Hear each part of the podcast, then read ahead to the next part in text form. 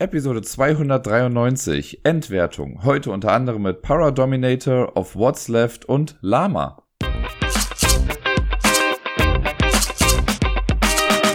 Einen wunderschönen guten Morgen wünsche ich euch. Hier ist der Dirk mit der letzten Episode des Ablagestapels im Jahre 2023. Es fühlt sich so ein bisschen verrückt an, weil es liegt ja quasi noch eine ganze Woche vor uns.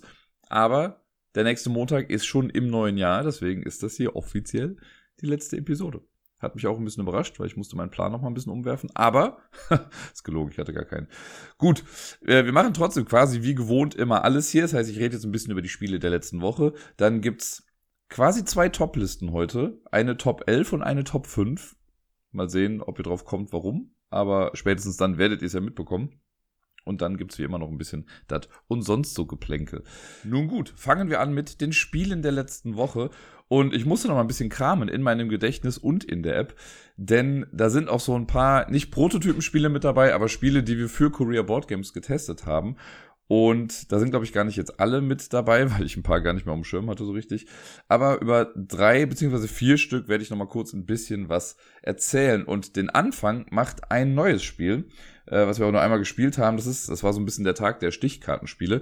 Und wir waren zu dritt an diesem Tag. Normalerweise bin ich ja nur mit meinem Kollegen da, aber diesmal war noch eine Arbeitskollegin von der Schule mit dabei. Die hatte ich gefragt, ob sie einen Tag mal mitkommen möchte, weil wir hatten ein paar Spiele, die man nur zu dritt spielen kann. Und äh, da ich wusste, dass sie jetzt nicht die krasseste Gamerin schlechthin ist, aber auch eine gute Auffassungsgabe hat und an sich gerne spielt, habe ich sie mal gefragt, äh, weil es auch ganz cool ist, darüber mal so ein paar Einblicke noch zu bekommen. Und so spielten wir dann zu dritt ein paar Spiele. Und eins dieser Spiele heißt, und ich war mir schon im Intro nicht ganz sicher, wie genau man es eigentlich ausspricht, weil eigentlich ist es, glaube ich, ein japanischer Name, aber irgendwie äh, Paradominator, allerdings mit dem E und nicht mit dem A, also Paradominator eigentlich. Äh, Gibt es auf jeden Fall auch bei Boardgame Geek, kann man sich angucken. Und ich muss gestehen, die Erinnerung ist schon fast ein bisschen fuzzy dazu. Das Ganze ist ein Stichkartenspiel, aber ohne Karten. Man hat so Plättchen, die man spielt, aber im Prinzip soll es trotzdem ein Stichkartenspiel sein. Und das hat so einen netten Kniff mit drin. Ich fand es gar nicht so schlecht. Ich glaube, in bestimmten Gruppen kann das auch echt ganz cool sein. Hat, also mir hat es auf jeden Fall Spaß gemacht. Das ist nicht zwingend was für den Verlag, aber äh, vielleicht denkt ihr jetzt beim Zuhören, auch klingt doch eigentlich ganz nett, möchte ich haben. Das Ganze läuft wie folgt ab. Es gibt ähm, verschiedene Farben. Pro Person, die mitspielt, wird eine Farbe mit ins Spiel genommen und zu jeder Farbe gibt es, ich sage jetzt mal, 15 Plättchen. Ich meine, das stimmt sogar, weil am Ende hat man selber immer 15 vor sich liegen, das würde ja aufgehen. In jeder Farbe gibt es dann die Plättchen von 1 bis, also die Zahlen von 1 bis 5. Es gibt eine schwarze 0 in jedem Set. Also wenn ich jetzt die grünen Plättchen habe, gibt es die schwarze 0 und dann 14 farbige Teile. Die 1 gibt's irgendwie nur einmal, die 2 dann zweimal, 3 und 4 jeweils dreimal und die 5 glaube ich auch noch zweimal. Kann auch sein, dass es eine 6 gibt. Ich bin mir nicht mehr sicher. Irgendwie ist es aufgeteilt. Ich habe jetzt nicht nachgerechnet, nagelt mich nicht ans Kreuz dafür, das hat jemand anderes schon für mich gemacht. Die Plättchen werden dann gemischt. Das Ding ist, die sind aufgeteilt in drei Zeitebenen. Auf der Rückseite jedes Plättchens steht entweder Past, Present oder Future. Jede Zeitlinie, sage ich jetzt mal, wird dann individuell gemischt. Da werden Stapel draus gemacht und jeder bekommt aus jeder Zeitebene fünf Plättchen. Also ich habe dann dreimal Past, dreimal Present, dreimal Future. Man hat so einen Sichtschirm, den baut man vor sich auf und hinter diesem Sichtschirm oder aus meiner Sicht gesehen vor dem Sichtschirm, wie auch immer, sollte man auf jeden Fall seine Plättchen dann anordnen und zwar so, dass alle aus der Past in einer Zeile sind, alle aus Present in einer Zeile und alle aus Future in einer Zeile und dann im besten Fall innerhalb einer Zeitlinie aufsteigend sortiert. So relativ, damit man die Übersicht einfach hat. Das soll alles sein. Und dann geht das Spiel los. Wer zuletzt eine Zeitreise begonnen hat, darf anfangen. Ansonsten soll man sich drum kloppen. Und dann ist es wie ein Stichkartenspiel. Das ist ein ähm, Must-Follow, meine ich. Das heißt, eine Person fängt an, angenommen, ich nehme jetzt das erste Plättchen und das ist das, das lustige Gimmick an dem Ding, dieser Sichtschirm, der hat unten so einen kleinen Schlitz und da soll man die Plättchen so durchsliden. Das hat manchmal funktioniert und manchmal nicht, aber irgendwie was lustig. Das heißt, ich nehme jetzt zum Beispiel aus der Present die grüne 3. So, slide das durch, gut ist. Dann kommt die nächste Person und macht dann, weil es ja Must Follow, macht irgendwie eine grüne 2, weil sie nichts anderes hat und dann kommt eine grüne 5 alle haben den gleichen Suit, dann gewinnt einfach die höchste Zahl. Sondern bekommt die Person alle Dinger und legt die verdeckt quasi als Stapel neben sich ab und zählt dann einen Siegpunkt. Dann ist die Person dran mit rauskommen. Jetzt kann es aber natürlich sein, dass man auch nicht folgen kann. Jetzt bin ich gerade überlegen, wie es immer genau war. Äh, an sich gewinnt immer On-Suit quasi der, also wenn man die, wenn man die Farbe trifft, quasi die höchste Zahl. Jetzt kann es aber sein, dass es ein Paradox gibt. Und Paradox bedeutet es, wenn zweimal die gleiche Zahl gespielt wird, oder das gleiche Plättchen gespielt wird. Die gleiche Zahl ist ja, kann ja passieren. Aber es kann ja zum Beispiel sein, dass jetzt, ähm, ich spiele die, was ich, die grüne 5, was ja schon relativ hoch ist. So, und jetzt hat die nächste Person hat vielleicht kein Grün mehr und spielt dafür dann die gelbe 3. Und dann spielt die andere Person auch die gelbe 3. Und schwupps haben wir ein Paradox, weil wir zweimal die gelbe 3 haben. Es gibt ja ein paar Plättchen quasi doppelt. Sobald ein Paradox vorkommt, gewinnt das Paradox und dann gewinnt von den beiden, weil die haben ja die gleiche Zahl gespielt, da kann man jetzt ja schlecht sagen, wer hat die höhere Zahl. Davon gewinnt dann die Person, die näher an der Vergangenheit dran ist. Und dann dreht man diese beiden Plättchen eben um und guckt, welche Zeitlinie drauf ist. Wenn wir jetzt da Past und Present haben, dann gewinnt Past. Wenn es Present und Future wäre, würde Present gewinnen, weil es näher dran ist. Das heißt, da kommt nochmal so eine kleine zusätzliche Ebene mit rein. Das ist ganz lustig, wie ich finde, weil man halt eben auch so ein bisschen fast schon kooperieren kann, um jemanden, der vielleicht schon viele Punkte gemacht hat, mit einem Paradox so ein bisschen die Macht zu entziehen und zu sagen, so, jetzt gewinnen wir aber. Das ist ganz cool. Äh, es gibt dann noch das On-Suit-Paradox, also wenn alle quasi die gleiche Farbe spielen, also ne, wenn ich jetzt die grüne 5 spiele, aber die anderen beiden spielen jeweils eine grüne 1, was ja auch sein kann, dann gewinnen trotzdem die grünen 1er. Und dann gewinnt auch da wieder das Paradox. Die Punkterechnung ist dann nochmal ein bisschen anders, weil dann wird äh, geguckt, wer ist halt näher dran. Und die Person, die näher an der Vergangenheit ist, bekommt alle bis auf ein Plättchen aus diesem Stich äh, und legt die quasi verdeckt ab, um einen Punkt anzuzeigen. Aber die Person, die quasi mitgeholfen hat, das Paradox auszulösen, die aber halt weiter weg von der Vergangenheit ist, die bekommt ein Plättchen und legt das offen in die Punktereihe um anzuzeigen, dass das ein halber Punkt ist. Also man kann entweder ganze oder halbe Punkte bekommen. Ich schätze mal, ganz rein theoretisch ist es ja auch möglich, dass sich drei Leute in einem Paradox treffen. Dann gewinnt natürlich auch die Person, die näher an der Vergangenheit ist, dann den einen Punkt und die anderen beiden teilen sich, also teilen sich nicht, aber kriegen jeweils dann einen halben Punkt. Und das Ganze macht man im Prinzip einfach 15 Mal, bis äh, alle gespielt wurden und man rechnet dann die Punkte zusammen. Bei den schwarzen Nullen, die es gibt, sind ja dann pro Person gibt es quasi eine schwarze Null im Spiel. Da ist es so, dass äh, die quasi so eine Wild ist. Man kann, wenn die gespielt wird, sagen, welche Farbe das sein soll. Es gibt dann auch noch irgendwie Sonderregeln für das Paradox mit schwarzen Nullen. Da weiß ich gar nicht mehr genau, wie das jetzt ist, äh, weil wir den Fall gar nicht hatten. Aber da gibt es auf jeden Fall auch noch irgendwie eine kleine Sonderregel zu. Und ja, spielt man 15 Mal, am Ende rechnet man zusammen mit seinen ganzen Punkten und halben Punkten, wer die meisten Punkte hat und die Person gewinnt dann das Ganze. Es gibt, äh, zu Beginn macht man noch einen, einen kleinen Mini-Draft. Man muss drei Plättchen die man gezogen hat zu Beginn, an die Person links weitergeben. das war ein bisschen lustig. Wir haben es unbewusst in der Advanced Variant gespielt, weil wir haben, äh, ohne richtig darauf zu achten, wir haben die Plättchen gegen den Uhrzeigersinn weitergegeben und dann habe ich später in den Regeln noch gelesen, dass das die Advanced Variant wäre, dass man seine drei Plättchen nach rechts weitergibt und nicht nach links. Nun gut. Von der Aufmachung her ist das Spiel relativ trocken. Das hat also es sieht an sich ganz cool aus, weil es ein bisschen Steampunk-mäßig auf dem Cover drauf ist. Die Plättchen an sich, das sind halt irgendwie so kleine Bildschirme, auf denen eine Zahl drauf ist oder so. Ist jetzt nichts weltbewegendes. Ähm, mein erster Impuls war so, hä, das hätte man doch auch als Kartenspiel machen können, aber es ist natürlich schon irgendwie wichtig, dass auf der Rückseite äh, nochmal verdeckt nur zu sehen ist, welche Zeitebene das Ganze ist Deswegen sind die Plättchen schon ganz nett. Wie gesagt, ich glaube, in einer Runde, die Stichkartenspiele mag, oder ne, das kann man so gut in einem Pub, glaube ich, spielen auch, einfach ein bisschen runterrattern. Es ist halt so ein bisschen düster gehalten, deswegen muss man ein bisschen beim Licht gucken. Ich weiß nicht, ob sich alle Farben so gut unterscheiden lassen. So ganz schlimm fand ich es nicht. Also, was heißt, das, klingt total schlecht eigentlich. Ich fand das Spiel gut. Ob ich es mir holen wüsste, äh, würde, weiß ich nicht. Aber ich glaube, wenn das jetzt auf der Messe rauskäme, mit ein bisschen mehr redaktionellem Input, könnte das voll was werden. Also Paradominator, Paradominator, keine Ahnung. Ähm, japanisches Spiel, meine ich. Fand ich auf einer Skala von 1 bis 10, was Stichkartenspiele angeht, schon so bei einer 6 bis 7. Als nächstes haben wir Off What's Left gespielt. Das ist ein Akronym für Owl, also Eule. Und in dem Spiel geht es auch um sehr süße Eulen. Die Idee dahinter ist, das Ganze ist eine Mischung aus ähm, Arschloch im Prinzip, also eine Art Stichkartenspiel und einem Shedding-Game. Wobei auf der Verpackung steht, es ist ein Almost Shedding-Game, weil man möchte gar nicht alle Karten loswerden, nur nah genug dran sein im Prinzip. Storymäßig geht es irgendwie darum, dass wir eine Eulenwache haben oder Eulenbewachende Burg oder sonst was und es wird langsam Nacht und alle schlafen langsam ein. Und äh, unsere Handkarten sind halt unsere Wachen. Und man möchte möglichst viele zwar pennen lassen, damit die fit sind für den nächsten Tag, aber halt eben auch nicht alle, damit die Burg nicht unbewacht ist. Das ist so ein bisschen die Story. Ich fand es irgendwie ganz süß und das Artwork ist auch echt ganz cute gemacht. Im Prinzip ist das Ganze aber eigentlich ein Spiel, was du auch mit einem ganz normalen Kartenspiel spielen kannst. Also 52 Karten, bist eigentlich schon good to go. Eventuell bräuchte man noch einen Joker, mehr oder weniger. Es ist dann so, man spielt hier mit, wie war das denn nochmal? Ich glaube, wir haben nur mit ähm, drei Suits gespielt, also pro Person ein Suit und also eine Kartenfarbe, und ich benutze immer Suit als Name hier gerade. Äh, und jede Person bekommt dann von Anfang an schon mal ein Ass. egal jetzt von welcher Farbe. Der Rest wird gemischt. Es gibt auch drei Joker, die mit im Deck äh, eingemischt sind. Das wäre der einzige Grund, wo ich sage, okay, hier wird es ein bisschen schwierig mit einem normalen Kartenspiel, weil eigentlich hat man eben nur zwei Joker drin. Aber wenn man sich da irgendwie behelfen kann, könnte auch das möglich sein. Karten werden gemischt und verteilt. Und dann hat man erstmal alle Karten auf der Hand. Äh, man sortiert sie sich nach einer beliebigen Art. Und dann ist es quasi wie bei Arschloch. Eine Person kommt raus und man darf rauskommen mit äh, einer Meld, also mit einer, mit einer, wie nennt man das? Man darf rauskommen. Punkt. Es gibt drei verschiedene Sachen, die man quasi rausbringen kann. Entweder eine Single-Karte, also einfach eine einzelne Karte, oder man macht ein Set, also ähm, zwei Zweier oder drei Dreier, also ein paar Drilling oder Vierling.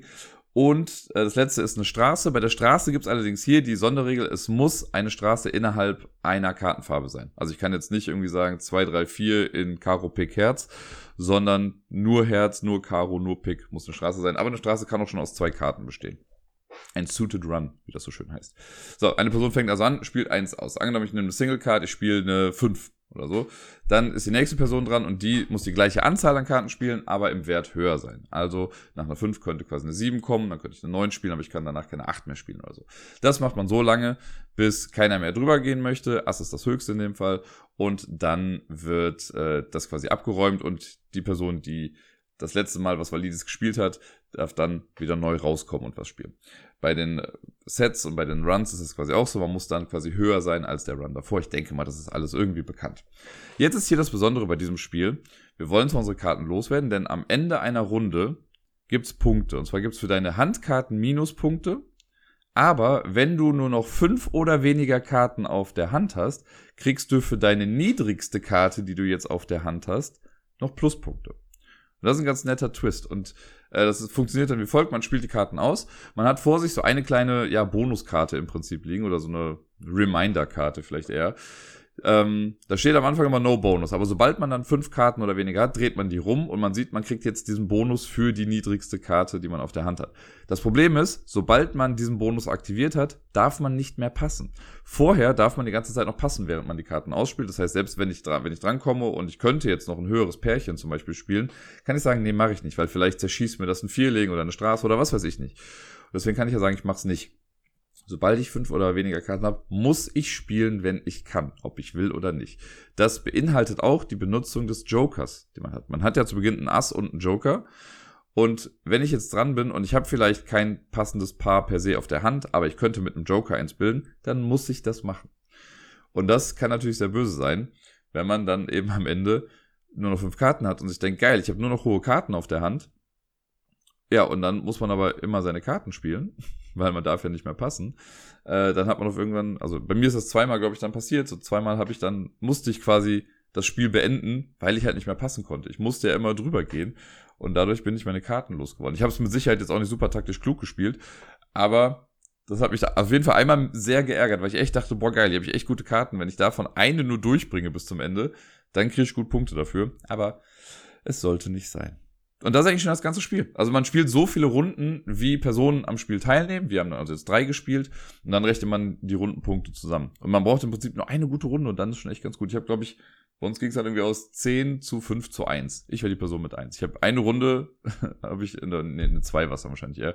Aber da habe ich auf jeden Fall dann eine Karte durchgebracht und das war dann aber halt nur eine 2, nicht ganz so viel. Und wenn man da was Gutes irgendwie hinbekommt, wenn man eine 10 rausbekommt oder so, dann ist man schon echt sehr weit vorne. Das würde ich auf jeden Fall nochmal gerne spielen. Vielleicht gucke ich einfach mal, ob ich es mir nicht selber bastle. Wobei für das Artwork würde ich schon fast sagen, lohnt sich das Spiel. Das ist auch so eine super kleine Schachtel. Und ähm, mir hat das gefallen. Es hat mir sehr viel Spaß gemacht, weil es halt auch einfach sehr bekannt ist, einfach mit einem netten kleinen Twist. Ich glaube, das kann man auch gut einfach Leuten erklären, die halt schon sowas wie Arschloch kennen. Und ähm, ja, das hat Spaß gemacht. Off What's Left, das Eulenspiel. Über das nächste Spiel habe ich letzte Woche schon mal kurz was erzählt, wenn mich nicht alles täuscht. Ja, das war Eleven, das Spiel, das keine Story hat, wo es darum geht, dass man auch seine Karten quasi loswerden möchte, solange bis man nur noch eine Karte in der Hand hat. Und das sind dann Punkte, die man bekommt und aber auch gleichzeitig die Anzahl neuer Karten, die man zieht. Also wenn ich eine 4 am Ende ziehe, ziehe ich nochmal vier Karten und man muss die quasi immer alle loswerden oder bis auf eine alle loswerden, um dann nochmal Punkte zu bekommen. Ähm, wer sich dafür mehr interessiert, da habe ich ja letzte Woche halt ausführlicher drüber gesprochen. Jetzt haben wir es nochmal zu dritt gespielt. Zu dritt war es nochmal einen Ticken cooler, muss ich sagen. Ich glaube, wenn man es zu viert oder fünf vielleicht sogar spielt, macht es nochmal ein bisschen mehr Spaß. Der Grund ist, dass man, es gibt diese, diese Sonderregel, wenn ich nur eine Karte spiele, wenn ich dran bin, dann darf ich mir eine Karte von jemand anderem aussuchen oder halt einfach eine Karte nachziehen. Und man hat halt mehr Auswahl. Also wenn mehr Leute mitspielen, dann habe ich halt mehr Karten, die ich sehe und ich komme eher an die Karten ran, die ich brauche, um vielleicht wieder eine coole Straße oder sowas zu machen. Deswegen hat es ein bisschen mehr Spaß gemacht zu dritt. Zu zweit war es auch schon lustig, es hat auch Spaß gemacht, aber ich glaube, das gewinnt mit jeder Person noch mal ein bisschen mehr. Es ist trotzdem ein super schnelles Spiel. Klar, man hat in Anführungszeichen ein bisschen mehr Downtime, weil eine Person mehr für fünf Sekunden überlegt, was sie vielleicht spielt. Viel länger dauert es ja auch eigentlich nicht. Und ähm, ja, deswegen würde ich empfehlen, wenn man das spielt oder wenn man irgendwie an dieses Spiel rankommt, dann ab drei, vielleicht sogar vier Personen. Ich glaube, also drei oder vier könnte der Sweet Spot sein. Ich weiß nicht, wie es zu fünft ist. Müssen wir mal gucken. Aber ja, mehr Personen, mehr Spaß mit 11. Und zu guter Letzt haben wir auch nochmal zu dritt das Spiel Kakapo gespielt. Das hatten wir davor auch schon mal zu zweit gespielt. Und jetzt dann nochmal in der Dreier-Variante. Und es gibt im Regelwerk dann in der Tat auch ein anderes Regelwerk dafür. Also minimal, aber im Zweier-Modus heißt das dann irgendwie die Buddy-Variante und ab drei oder vier Personen ist es dann die Party-Variante oder so. Das ändert gar nicht so super viel. Wir haben dann festgestellt, dass wir zu zweit halt mal ein bisschen was falsch gemacht hatten. Ich weiß gar nicht, ob ich das letzte Woche schon erwähnt hatte. Aber zu zweit ist es wohl so, dass man eigentlich insgesamt auch vier Karten spielt und daraus dann quasi äh, sich raussucht, welche Karte gewinnt. Und zu dritt spielt man einfach jeder halt eine Karte und das war's dann. Wir haben diesmal so ein Szenario in der Mitte genommen. Als wir das das erste Mal ausprobiert hatten, zu zweit haben wir ein super einfaches Szenario genommen. Ich glaube direkt das allererste und dann irgendwie die 16. Jetzt haben wir genau die Mitte oder das heißt genau die Mitte. Irgendwelche Mathematiker werden jetzt wieder Sachen nach mir werfen. Aber wir haben die 8 genommen und haben es auch, glaube ich, geschafft. Wobei ich bin mir gerade gar nicht mehr ganz sicher, ob wir es geschafft haben und das hat auch wieder gut funktioniert, aber da war dann so ein bisschen der Punkt, dass ich, ich habe glaube ich am Anfang ein bisschen was machen können und danach war ich relativ nutzlos im Spiel. Also ich habe einfach nur, meine Aufgabe war es zu verlieren. Und das war auf Dauer dann irgendwie so ein bisschen schade, weil manchmal dachte ich mir so, okay, ich habe irgendwie Karten, die helfen können. Und dann hat aber die Person links von mir ist dann rausgekommen und hat irgendwie einen Stich gespielt, wo ich schon gesehen habe, ja gut, wenn die Karte gewinnt, dann haben wir es irgendwie geschafft oder ist auch gut. So, das heißt, ich spiele nicht die Karte, die hilft.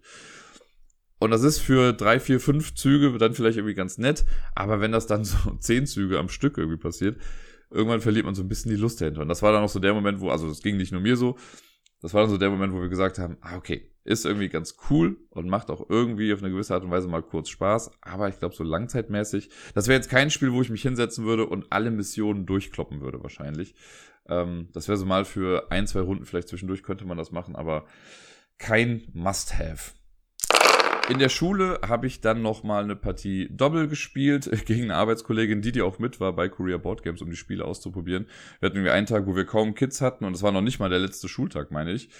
Und äh, wir machen das dann manchmal so, dass wir uns einfach hinsetzen und Spiele spielen, weil die Kids dann von alleine halt kommen und dann wollen sie mitspielen. Wenn man sie fragt, ey, habt ihr Bock auf ein Spiel, dann sagen die meistens, nein, sind wir zu cool für. Aber wenn man es denen dann so ein bisschen vorlebt, dann kommen sie doch schon irgendwie und so haben wir es dann da auch gemacht. Und äh, ja, Doppel hat mittlerweile schon großen Event-Charakter bei uns, könnte man sagen. Es ist ein harter Kampf äh, zwischen uns beiden. Und bisher konnte ich immer gewinnen, aber dieses Mal hat sie gewonnen. Relativ knapp. Ich glaube, sie hat irgendwie vier Karten mehr oder so. Und das hat meinen Ehrgeiz auf jeden Fall nochmal neu entfacht. Ich möchte eine Revanche im neuen Jahr ein weiteres Spiel, das wir in der Schule gespielt haben und da dann nicht nur zu zweit, sondern auch jeweils dann mit Kindern, war Lama. Das habe ich schon eine ganze Weile nicht mehr gespielt. Wir hatten das aber im Spieleschrank in der Schule schon ziemlich lange rumstehen oder liegen oder wie auch immer. Und es ist ja immer so ein bisschen das Ding, dass die Spiele, die wir da haben, gar nicht so super gut sind. Mikro Makro haben wir ja da, das habe ich irgendwann mal mitgebracht und angeschleppt. Und noch so ein paar andere Sachen, die sich dann auch bewährt haben. Memoir war auch so ein Dauerbrenner für eine ganze Weile. Ein Dauerbrenner für eine ganze Weile. Mittlerweile nicht mehr. Also so Dauer war der Brenner gar nicht. Aber es wurde auf jeden Fall viel gespielt.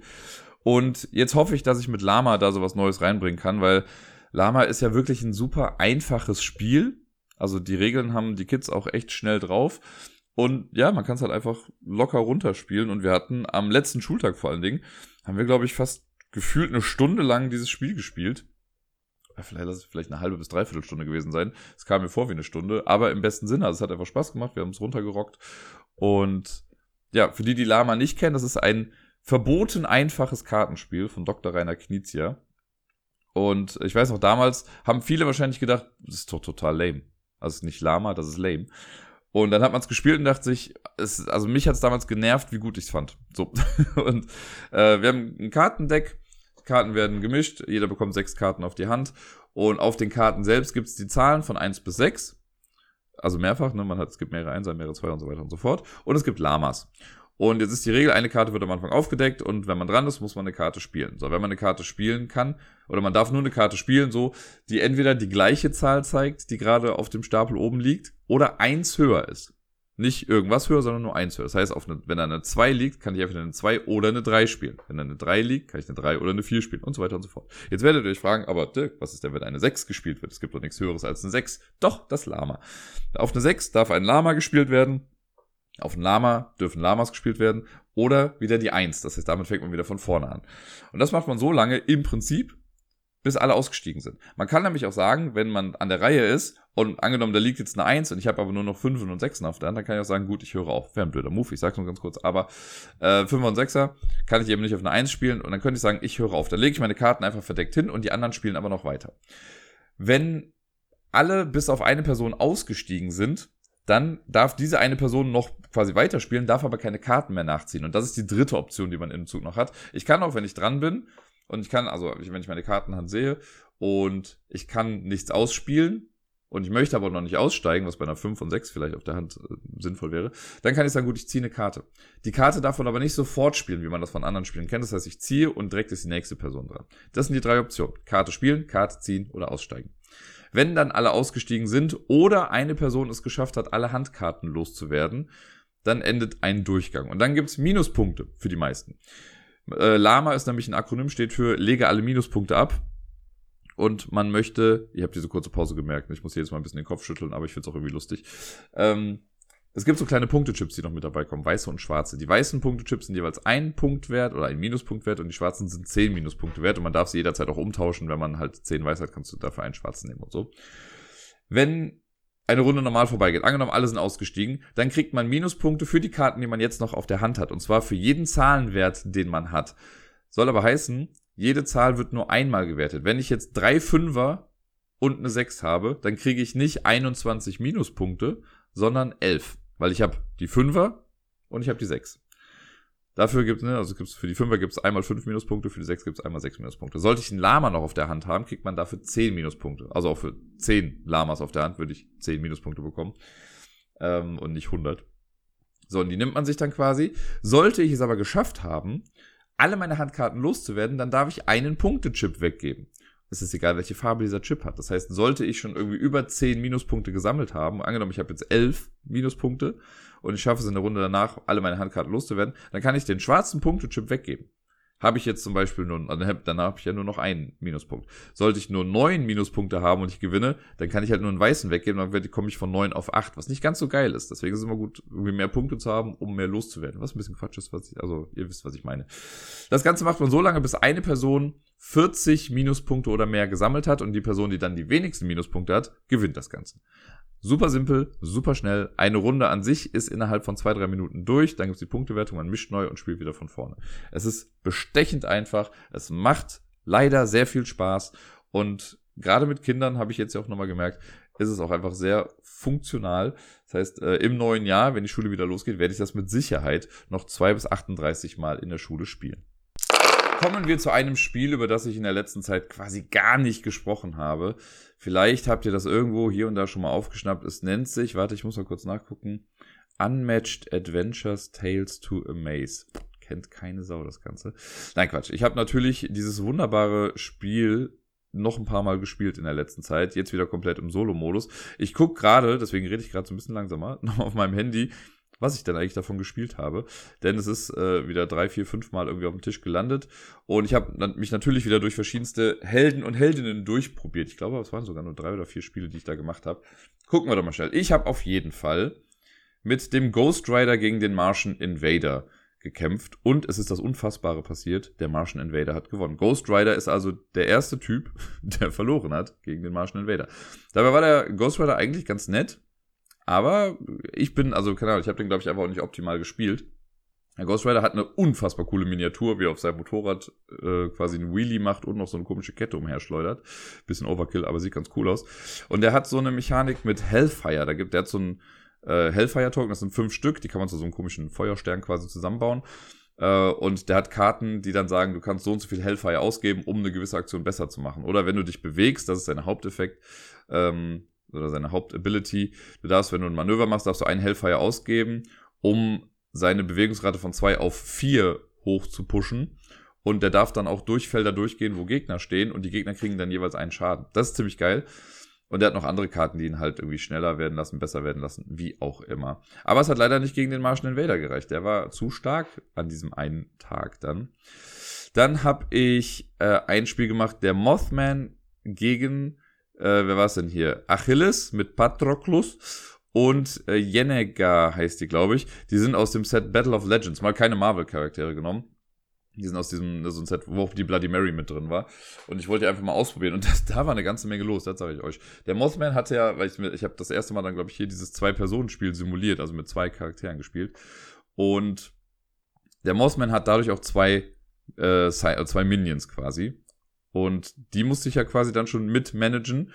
Jenneger hat ihre eigene Figur und hat noch zwei äh, Bogenschützen mit dabei, die besonders sind im Spiel, denn das sind, soweit ich weiß, die ersten Bogenschützen, die mehr als ein Leben haben. Oder nicht Bogenschützen, diese Sidekicks. Normalerweise, wenn das so eine kleine Scheibe ist und das nicht irgendwie anders deklariert wird oder die eine eigene Health Disc oder so haben, ist es ja so, die haben einen Schaden, dann sind sie weg. Die hier sind quasi doppelseitig ein kleines bisschen anders bedruckt. Äh, das heißt, wenn die einmal Schaden nehmen, dann dreht man sie rum und wenn sie dann nochmal Schaden nehmen, dann kommen sie raus. Und die können auch wieder neu gespawnt werden und so Sachen. Das heißt, die hat ihre zwei Sachen gehabt. Und dann kam noch äh, hier Achilles mit dazu, der hat Patroclus und das finde ich super spannend, weil die sind, haben beide, also Patroclus ist auch nur eine Scheibe, der hat aber eine eigene Health Disc, der glaube ich sechs Leben oder so. Das heißt, den muss man auch noch mit managen. Das war schon mal eine ganze Menge, gerade wenn ich irgendwie Move-Aktionen gemacht habe, also hier Manöver, musste ich halt sehr viel rumbewegen. Und bei den beiden war es ganz nett. Äh, die haben so eine komische, also wie soll ich sagen, eine Hassliebe ist es nicht. Aber solange Patroclus lebt, kann der ein paar coole Sachen machen. Aber das, der ist dafür designt zu sterben. Die Fähigkeit von Achilles sagt, wenn Patroclus stirbt, dann verlierst du irgendwie erstmal eine Karte oder so. Aber, oder ich weiß gar nicht, was genau dann ist, aber irgendwas passiert da noch ganz kurz. Ein kleiner negativer Effekt, weil er ist halt schon traurig. Aber danach wird er wütend. Und alle Angriffe von Achilles haben danach einen Wert von plus zwei. Und jedes Mal, wenn er einen Kampf gewinnt, zieht er wieder eine Karte. Also möchte man im Prinzip Patroclus sterben lassen, damit Achilles besser wird.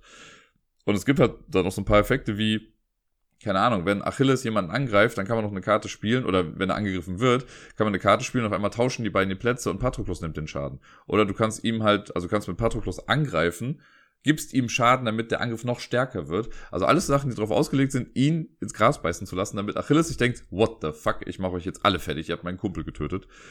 Das fand ich sehr cool es ist ein bisschen schwierig, damit rumzuhantieren, aber es hat im Endeffekt geklappt. Wir haben den Mothman äh, dann besiegen können. Das war lustig, aber halt ungewohnt. Da muss man echt ein bisschen äh, ja, sich reindenken in das Ganze. Und dann habe ich noch zweimal gespielt. Und zwar habe ich noch einmal äh, zu, ne, ich habe noch zweimal zu zweit gespielt dann quasi und einmal habe ich das Frauenduell rausgeholt und zwar She-Hulk und Elektra gegen den Martian Invader und alter Falter, das war lustig. Elektra hat äh, eine nette Gimmick-Spielerei, würde ich mal sagen. Ich weiß, Gimmicks sind Spielereien. Schöner Pleonasmus. Ähm, und zwar bei Elektra ist es so, die hat auch ein etwas kleineres Deck, so ähnlich wie Daredevil. Und die ist am Anfang gar nicht so stark. Die hat sieben Leben, was echt nicht so viel ist. Die hat noch vier Hand-Ninjas irgendwie als Sidekicks dabei, die sie ein bisschen romantieren kann. Aber sie wird es nicht lange machen. Und die wird irgendwann sterben. Und das will man aber auch mit ihr, denn die kommt dann nämlich wieder zurück aufs Feld. Wenn sie einmal getötet wurde, dann wird die resurrected und darf irgendwie auf dem Feld spawnen. Die ganzen Ninjas kommen auch wieder mit aufs Feld. Und dann dreht man ihre äh, Lebensanzeige, dreht man quasi rum und dann ist es Electra resurrected. Und dann hat sie nochmal neun Leben. Das heißt insgesamt quasi 16 Leben. Und das Ding ist, ihre Karten sind so designt, die hat ein rotes Handsymbol quasi auf manchen Karten drauf mit einem roten Effekt noch daneben. Und solange sie die normale Electra ist, ignoriert man diese Effekte. Wenn sie dann aber einmal gestorben ist und resurrected ist, dann zählen auch diese Effekte. Und die sind manchmal, also es gibt ein paar Sachen, die nicht ganz so geil sind, aber viele Sachen geben mir noch ein paar extra Abilities. Das heißt, man möchte sie auch erst einmal ein paar Punkte runterkloppen, Quasi ein bisschen wie Achilles und Patroclus, nur halt in einer Person. Und dann kommt sie nochmal von vorne irgendwie mit rein. Und das war irgendwie ganz nett, dass so ein bisschen, also ich habe halt drauf gespielt, dass sie einmal stirbt, damit sie stärker wiederkommen kann. Und She-Hulk ist von Anfang an einfach stark. Das ist so lustig mit der. Die hat die Fähigkeit äh, Throw Something oder sowas. Wenn man äh, den Zug beginnt, bevor man irgendwas macht, darf man eine Karte wegwerfen und den Boostwert kriegt dann ein, äh, eine gegnerische Person oder Figur in der eigenen Zone als Schaden. Das heißt, man wirft quasi einfach irgendwie was. Ihre Miniatur zeigt ja auch, wie sie einfach so eine Säule quasi wirft. ist schon sehr cool. Die hat natürlich super viele starke Karten. Die hat auch echt viel Leben. Die hat 20 äh, Lebenspunkte am Anfang. Und ich glaube, abgesehen vom T-Rex gibt es niemanden, der da irgendwie noch mehr hat. Zumindest fällt mir gerade niemand ein. 20 ist schon echt viel. Und die hat echt einfach ein paar harte Karten. Und ich habe, also wir haben gewonnen gegen den Martian Invader und das war aber so eine, also es ist viel Gutes dann zusammengekommen am Ende. Und zwar hat sie eine Karte, The Savage She-Hulk. Das ist ein Dreier-Angriff. So gesehen ein okayer, durchschnittlicher Angriff. Aber er sagt, wenn man zwei Aktionen ausgibt für diese Karte, dann ist es eine 9. Und alleine das ist halt schon echt heftig. Und ich hatte dann das Glück, der Martian Invader hatte nur noch neun Leben die stand direkt angrenzend, das heißt, sie musste sich nicht bewegen, irgendwie um an den Rand zu kommen. Und ich dachte mir, komm, fuck it, ich probier's einfach. Es war, glaube ich, auch ihre letzte Karte gerade im Deck, äh, auf der Hand, nicht im Deck, aber auf der Hand. Und dann dachte ich mir, komm, ich mach's jetzt einfach. Hab das zwei Aktionen ausgegeben quasi. Sie hat einen neuen Angriff gemacht, dann hat er seine Verteidigungskarte gezogen und es war die einzige Nuller-Verteidigungskarte, diese Hoax-Karte, Deception heißt das. Äh, das heißt, er konnte sich gar nicht verteidigen und sie hat quasi diesen, das UFO in den Boden gekloppt. Sehr geil, das hat richtig viel Spaß gemacht. Ähm, ich glaube, die ist halt einfach so ein krasser Tank. Apropos Tank, ein Match habe ich dann noch gemacht davon. Dann seid ihr wieder erlöst mit unmatched für heute. Und zwar habe ich, ich finde es gerade gar nicht, wo ist es denn hier? Zeigt mir mal meine Sachen, die ich hier gemacht habe. Ich habe nämlich noch ein paar Fotos gemacht. Dachte ich. Vielleicht habe ich es auch schon gelöscht. Egal, auf jeden Fall habe ich Selbstgespräche mit Dirk. Hallo. Äh, ich habe gestern dann noch einmal gespielt mit Luke Cage und Bullseye gegen den Mothman. Und das war auch sehr lustig. Auch wir haben es geschafft, gegen den Mothman zu gewinnen. So langsam habe ich es ein bisschen raus, würde ich mal fast vermuten. Und diese beiden waren so lustig. Also ich muss sagen, Luke Cage habe ich nur genommen, weil er die Karte Sweet Christmas hat. Und gestern Abend war Heiligabend, deswegen hat das ganz gut gepasst. Und ich habe es ja schon mal irgendwo erwähnt. Luke Cage hat diese geile Fähigkeit, der nimmt immer im Kampf zwei weniger Schaden und erzählt immer als Sieger, wenn er keinen Schaden nimmt. Also selbst wenn, ich hatte das nämlich einmal gestern, da hat der Mothman irgendwie mit einem Vierer-Angriff angegriffen. Ich habe nur mit zwei verteidigt. Das heißt, so gesehen gewinnt der Mothman, weil er macht ja zwei Schaden. Luke Cage kriegt aber immer zwei weniger, hat also keinen Schaden in dem Fall genommen und hat den Kampf gewonnen. Und dadurch ist eine Fähigkeit vom Mothman nicht getriggert worden. Das war sehr cool. Und der ist halt einfach so ein Tank, ne? Der hat, glaube ich, nur 14, also in Anführungszeichen, nur 14 Leben. Ich habe den halt einfach immer an die Gegner rangeschickt, damit die auf den draufkloppen, weil er halt im besten Fall keinen Schaden dadurch nimmt oder nur sehr wenig. Mit Misty Knight, das ist sein Sidekick, war es ein bisschen schwieriger. Die wäre fast einmal draufgegangen. Die muss ich dann losschicken, um sich zu heilen. Auf der Mothman-Karte gibt es so eine Brücke, wo man sich ein bisschen heilen kann. Die hat auch ein paar gute Karten, aber die ist gar nicht so sehr zum Tragen gekommen. Die ist eigentlich nur rumgelaufen und hat versucht, Leuten aus dem Weg zu gehen. Und äh, zusammen im Team war dann noch Bullseye. Und Bullseye Ah, super thematisch auch wieder. Der ist ein, wer hätte es gesagt, ist ein Ranged Fighter. Also Ranged heißt ja bei Unmatched eigentlich, du kannst Leute in deiner Zone einfach angreifen oder halt auch angrenzend logischerweise. Und Bullseye scheißt da drauf. Bullseye sagt, also er ist zwar Range, das heißt, diese Regel gilt für ihn trotzdem auch noch, aber er kann äh, einen Ranged-Angriff machen und kann jedes Ziel angreifen, das fünf Felder weit weg steht. Und ich finde, die Maps von Unmatched äh, Adventures sind schon recht groß und irgendwie ist gefühlt jedes Feld fünf Felder weit weg gewesen. Also der konnte sich einfach hinstellen, wo er wollte und konnte einfach angreifen. Es gab dann irgendwie, ich glaube, hier und da auch Fähigkeiten, die sich darauf bezogen haben, wenn er direkt daneben stand. Aber was ich viel lustiger fand, war, und das war auch der Winning Shot, das war auch wieder so cool. Luke Cage stand einfach direkt neben dem Mothman und die haben sich da ein bisschen gekloppt. Und Bullseye stand halt irgendwie vier Felder weit weg und hat dann am Ende irgendwas geworfen und oder halt mit einem äh, gezielten Schuss den Mothman dann ausgeschaltet. Das war sehr lustig. Und er hat so ein paar Karten, die sich darauf beziehen, wenn er einen Kampf schon gewonnen hat, diese Runde. Was ein bisschen darauf abzielt, ist, wenn er sich nicht bewegt. Der hat auch eine Karte, das ist, glaube ich, einfach nur ein Zweierangriff, meine ich, oder vielleicht Zwei- oder Dreierangriff. Und es wird gesagt, wenn er diesen Angriff macht und immer noch im gleichen Feld steht wie zu Beginn seines Zuges, dann ist das eine 6 und nicht eine 3 oder so. Das heißt, er möchte stehen bleiben eigentlich und ähm, hat dafür aber andere Karten, mit denen er sich, mit denen er sich irgendwie besser ähm, bewegen kann. Ich glaube, Tactical Retreat war eine. Das ist eine Verteidigungskarte und wenn man die spielt, kann er sich nach dem Kampf irgendwo hinsetzen. Er darf nur nicht in der gleichen Zone stehen wie zu Beginn des Zuges. Und äh, manche Sachen sagen halt, wenn du diese Runde schon einen Kampf gewonnen hast, dann machst du jetzt noch folgendes, dann kriegst du noch eine Aktion oder sonst irgendwas. Und eins ist halt auch so ein Ding, ja, wenn du schon was gewonnen hast, ist das eine 5 und keine 2. Sehr spaßig, das Ganze. Also jetzt habe ich aus dem Hell's Kitchen Set habe ich jetzt alle einmal gespielt. Daredevil, Bullseye und Elektra. Aus Redemption Row habe ich jetzt alle schon gespielt. Das waren äh, Luke Cage, Moon Knight und Ghost Rider. Und Brains and Bronze habe ich ja noch. Da fehlt mir noch Spider-Man. Den muss ich noch einmal spielen, das habe ich noch nicht gemacht. Ich glaube halt auch, dass der ein bisschen schwieriger zu spielen sein wird in dem kooperativen Ding, weil seine Fähigkeit sagt, habe ich glaube ich schon mal erwähnt, ne, immer wenn man einen Kampf spielt, ist es ja eigentlich so, von der Reihenfolge her, wir spielen einen Kampf. Wenn ich dich angreifen möchte, lege ich verdeckt eine Kampfkarte hin. Du überlegst dann, ob du verteidigen möchtest und äh, legst dann auch eine Karte verdeckt hin, eventuell. Und dann erst decke ich meinen Angriff auf und du deine Verteidigung. Und ich weiß halt dann nicht, was die Angriffskarte ist oder die Verteidigungskarte oder wie auch immer.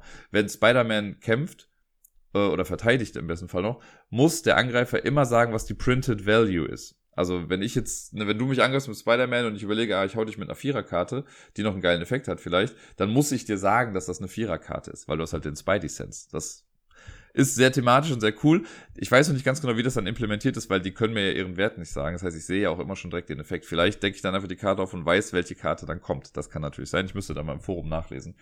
Aber da habe ich auf jeden Fall Bock drauf. Ansonsten fehlt mir noch von allen Figuren, die ich jetzt gerade habe, also gut, ich habe ja Cobble und Fog, die habe ich jetzt in der physischen Variante noch nicht gespielt, aber online habe ich sie alle schon mal gespielt.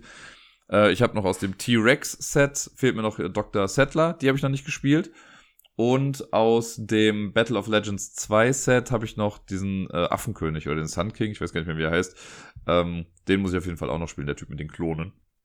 Und dann habe ich sie alle auf jeden Fall schon mal mindestens einmal gespielt oder gesehen. Äh, ich habe ja mit Doctor Strange, habe ich selber nicht gespielt, aber Sarai hat ihn beim letzten Mal kontrolliert, deswegen habe ich den schon mal in Action wenigstens sehen können. Aber fast ist es soweit, dass ich alle, die ich habe, dann schon mal gesehen habe. Mal gucken, wann da neue Sets dazukommen. Dieses Jahr nicht mehr, da bin ich mir relativ sicher aber ich möchte nicht aufgeben. Es macht mir immer noch sehr, sehr viel Spaß.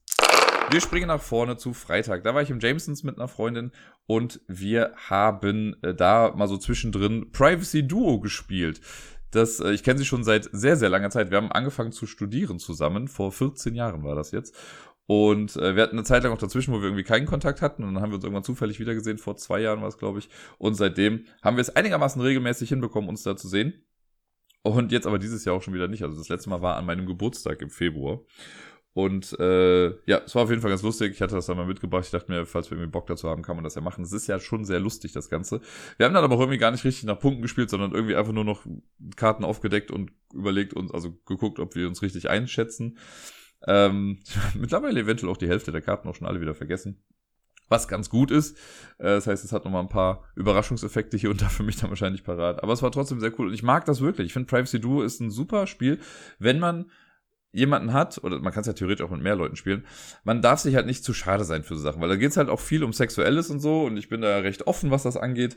Ähm, ich wüsste, ich kenne auch Leute, mit denen ich das nicht spielen könnte, weil ich wüsste, nee, die würden sich dann davor grämen, irgendwelche Antworten zu geben. Selbst wenn man ja nie hundertprozentig weiß, was denn eigentlich jetzt gesagt wird. Wir waren da so offen, haben stellenweise, dann äh, wurde auch einfach nochmal gefragt, ja, was meinst du denn hier? Und das war dann, das war nur so ein nettes Nebenbei. Es hat auf jeden Fall Leute äh, mit angezogen. Es gab am Nachbartisch quasi, gab es äh, so zwei Typen, die waren da sehr interessiert. Die haben sich dann immer mal wieder auch so Karten genommen und das dann für sich irgendwie mal gemacht.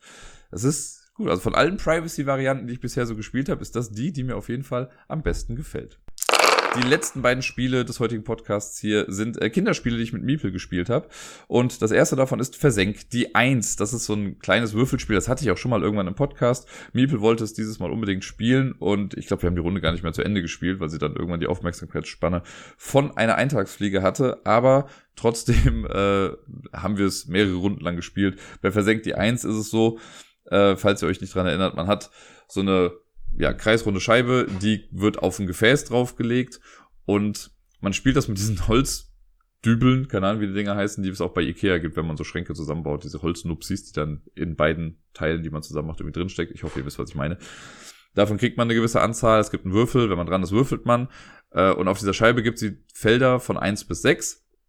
Wenn ich jetzt eine zwei würfle, nehme ich einen meiner Holznupsis und pack das in die zwei rein. Dann ist Miebel dran, würfelt, macht euch eine 4, kommt in die 4 rein. Wenn man eine 1 würfelt, da ist quasi ein komplettes Loch drin, das heißt, da fällt das dann durch. Deswegen heißt es versenkt die 1, weil in der 1 sind die Dinger dann weg. Wenn ich eine Zahl würfel, wo schon so ein Nupsi drin steckt, angenommen ich bin wieder dran, würfel dann die 2, dann muss ich mir den nehmen und zu meinen legen und dann ist die nächste Person dran. Das ist quasi schon alles. Und ja, das haben wir gut gespielt. Ich war auf jeden Fall sehr, sehr positiv überrascht davon, wie flott Miepel das konnte. Also sie hat stellenweise gewürfelt und sofort gesehen, ah, das ist eine 4, das ist eine 6 und hat dann noch die richtigen Dinger rausgenommen, ohne dass ich da noch großartig was sagen musste. Das fand ich schon sehr cool, weil wir, ich glaube, schon länger nicht mehr ein Spiel gespielt haben, in dem Würfel auf die Art und Weise irgendwie vorkommen. Oder wenn, dann waren es irgendwie die Zahlen von 1 bis 3 oder so drauf. Keine Ahnung. Auf jeden Fall war es für mich sehr schön, das mit anzusehen. Das letzte Spiel, das ich quasi am 24. mit Miepel gespielt habe, ist Trumpf Junior. Das Spiel habe ich auch schon sehr häufig jetzt hier im Podcast gehabt. Ne? Das Spiel mit den Monstern, die verschiedene Features haben und man versucht einfach die andere Person zu übertrumpfen. Wenn eine Person dran ist, äh, auszusuchen, dann sucht sie sich eins dieser Features aus, sagt dann Augen, dann vergleichen alle die Augenanzahl. Wer die meisten Augen hat, bekommt dann alle Karten aus diesem Stich oder so. Und äh, wir haben zwei Runden gespielt. In der ersten Runde habe ich gewonnen mit irgendwie relativ knappen Vorsprung. Ich glaube, nur zwei Karten mehr oder so. Und dann haben wir danach eine Runde gespielt und Miepel hat es nicht mehr einbekommen, weil ich nicht eine Karte gewonnen habe. Sie hat einfach alle Karten wieder gehabt. Das ist ja schon mal irgendwann vorgekommen und sie freut sich einfach so ein Ast ab. Das war so witzig. Ähm, und in dem Spiel macht es mir auch nichts aus, dass ich einfach komplett versagt habe dann beim zweiten Mal. Das äh, war trotzdem eine sehr unterhaltsame Runde.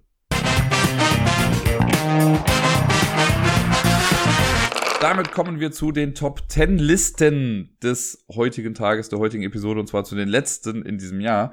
Und natürlich habe ich das mal wieder zum Anlass genommen, um einfach mal zu gucken, welche Spiele habe ich am häufigsten gespielt. Und da war es ein bisschen witzig, denn dieses Jahr gab es einen kleinen Shift, würde ich sagen. Denn es ist ja das erste Jahr, in dem ich wirklich mit Miepel Brettspiele spiele. So richtig krass mit Regeln und was weiß ich nicht allem.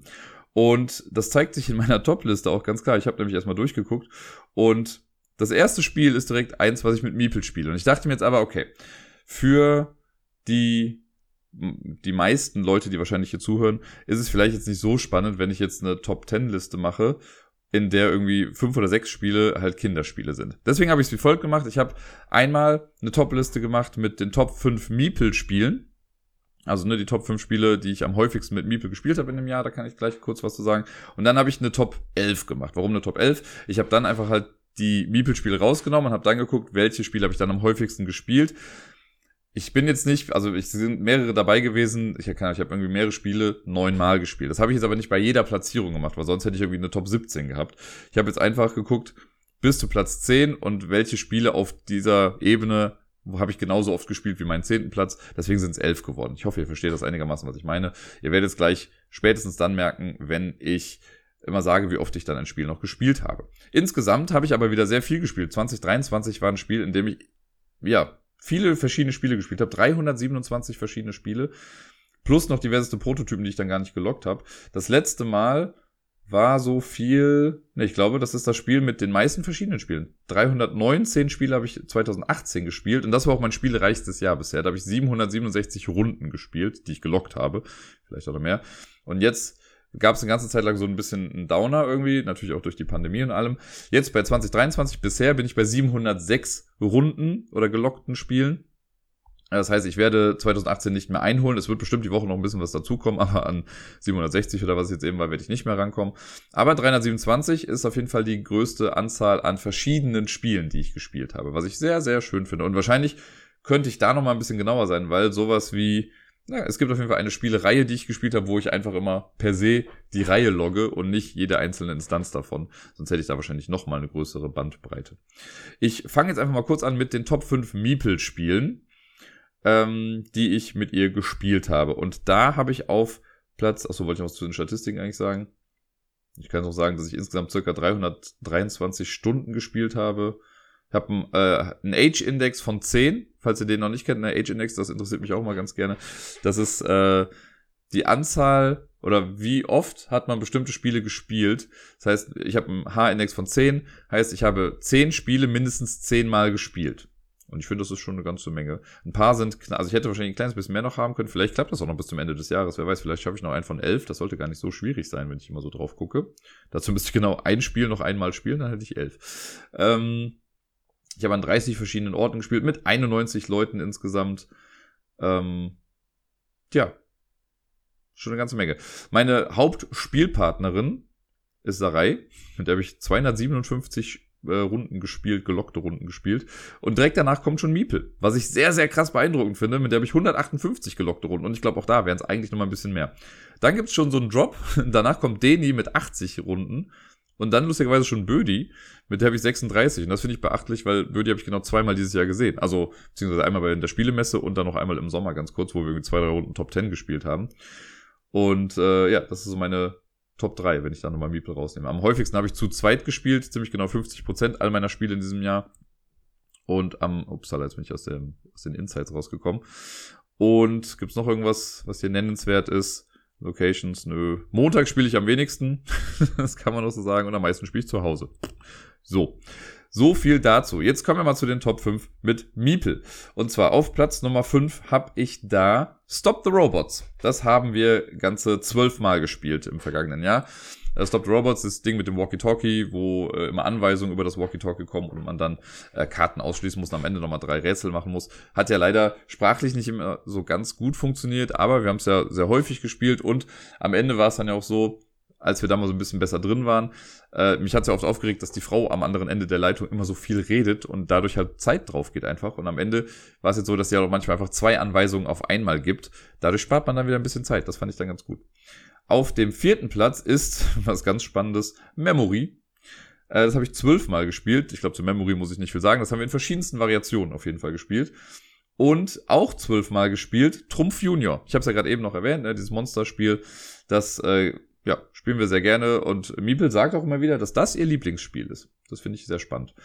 Dann äh, springen wir ein kleines bisschen nach vorne. Das Spiel, das auch auf dem Community-Treffen auf jeden Fall gespielt wurde, nämlich Einhorn, Glitzer, Glück, Funkel, Bingo, Deluxe, Legacy, Extreme. Das äh, wurde 14 Mal gespielt von uns. Ne? Das ist ja das Spiel, wofür man wirklich gar nichts können muss, sondern einfach nur Plättchen aufdecken und man muss, möchte vier in einer Reihe haben. Aber Miepel hat's geliebt ähm, und liebt's auch immer noch. Und auf Platz Nummer eins und das ist auch in der Tat das Spiel, das ich 2023 am häufigsten gespielt habe, nämlich 17 Mal. Ich habe kein anderes Spiel häufiger gespielt.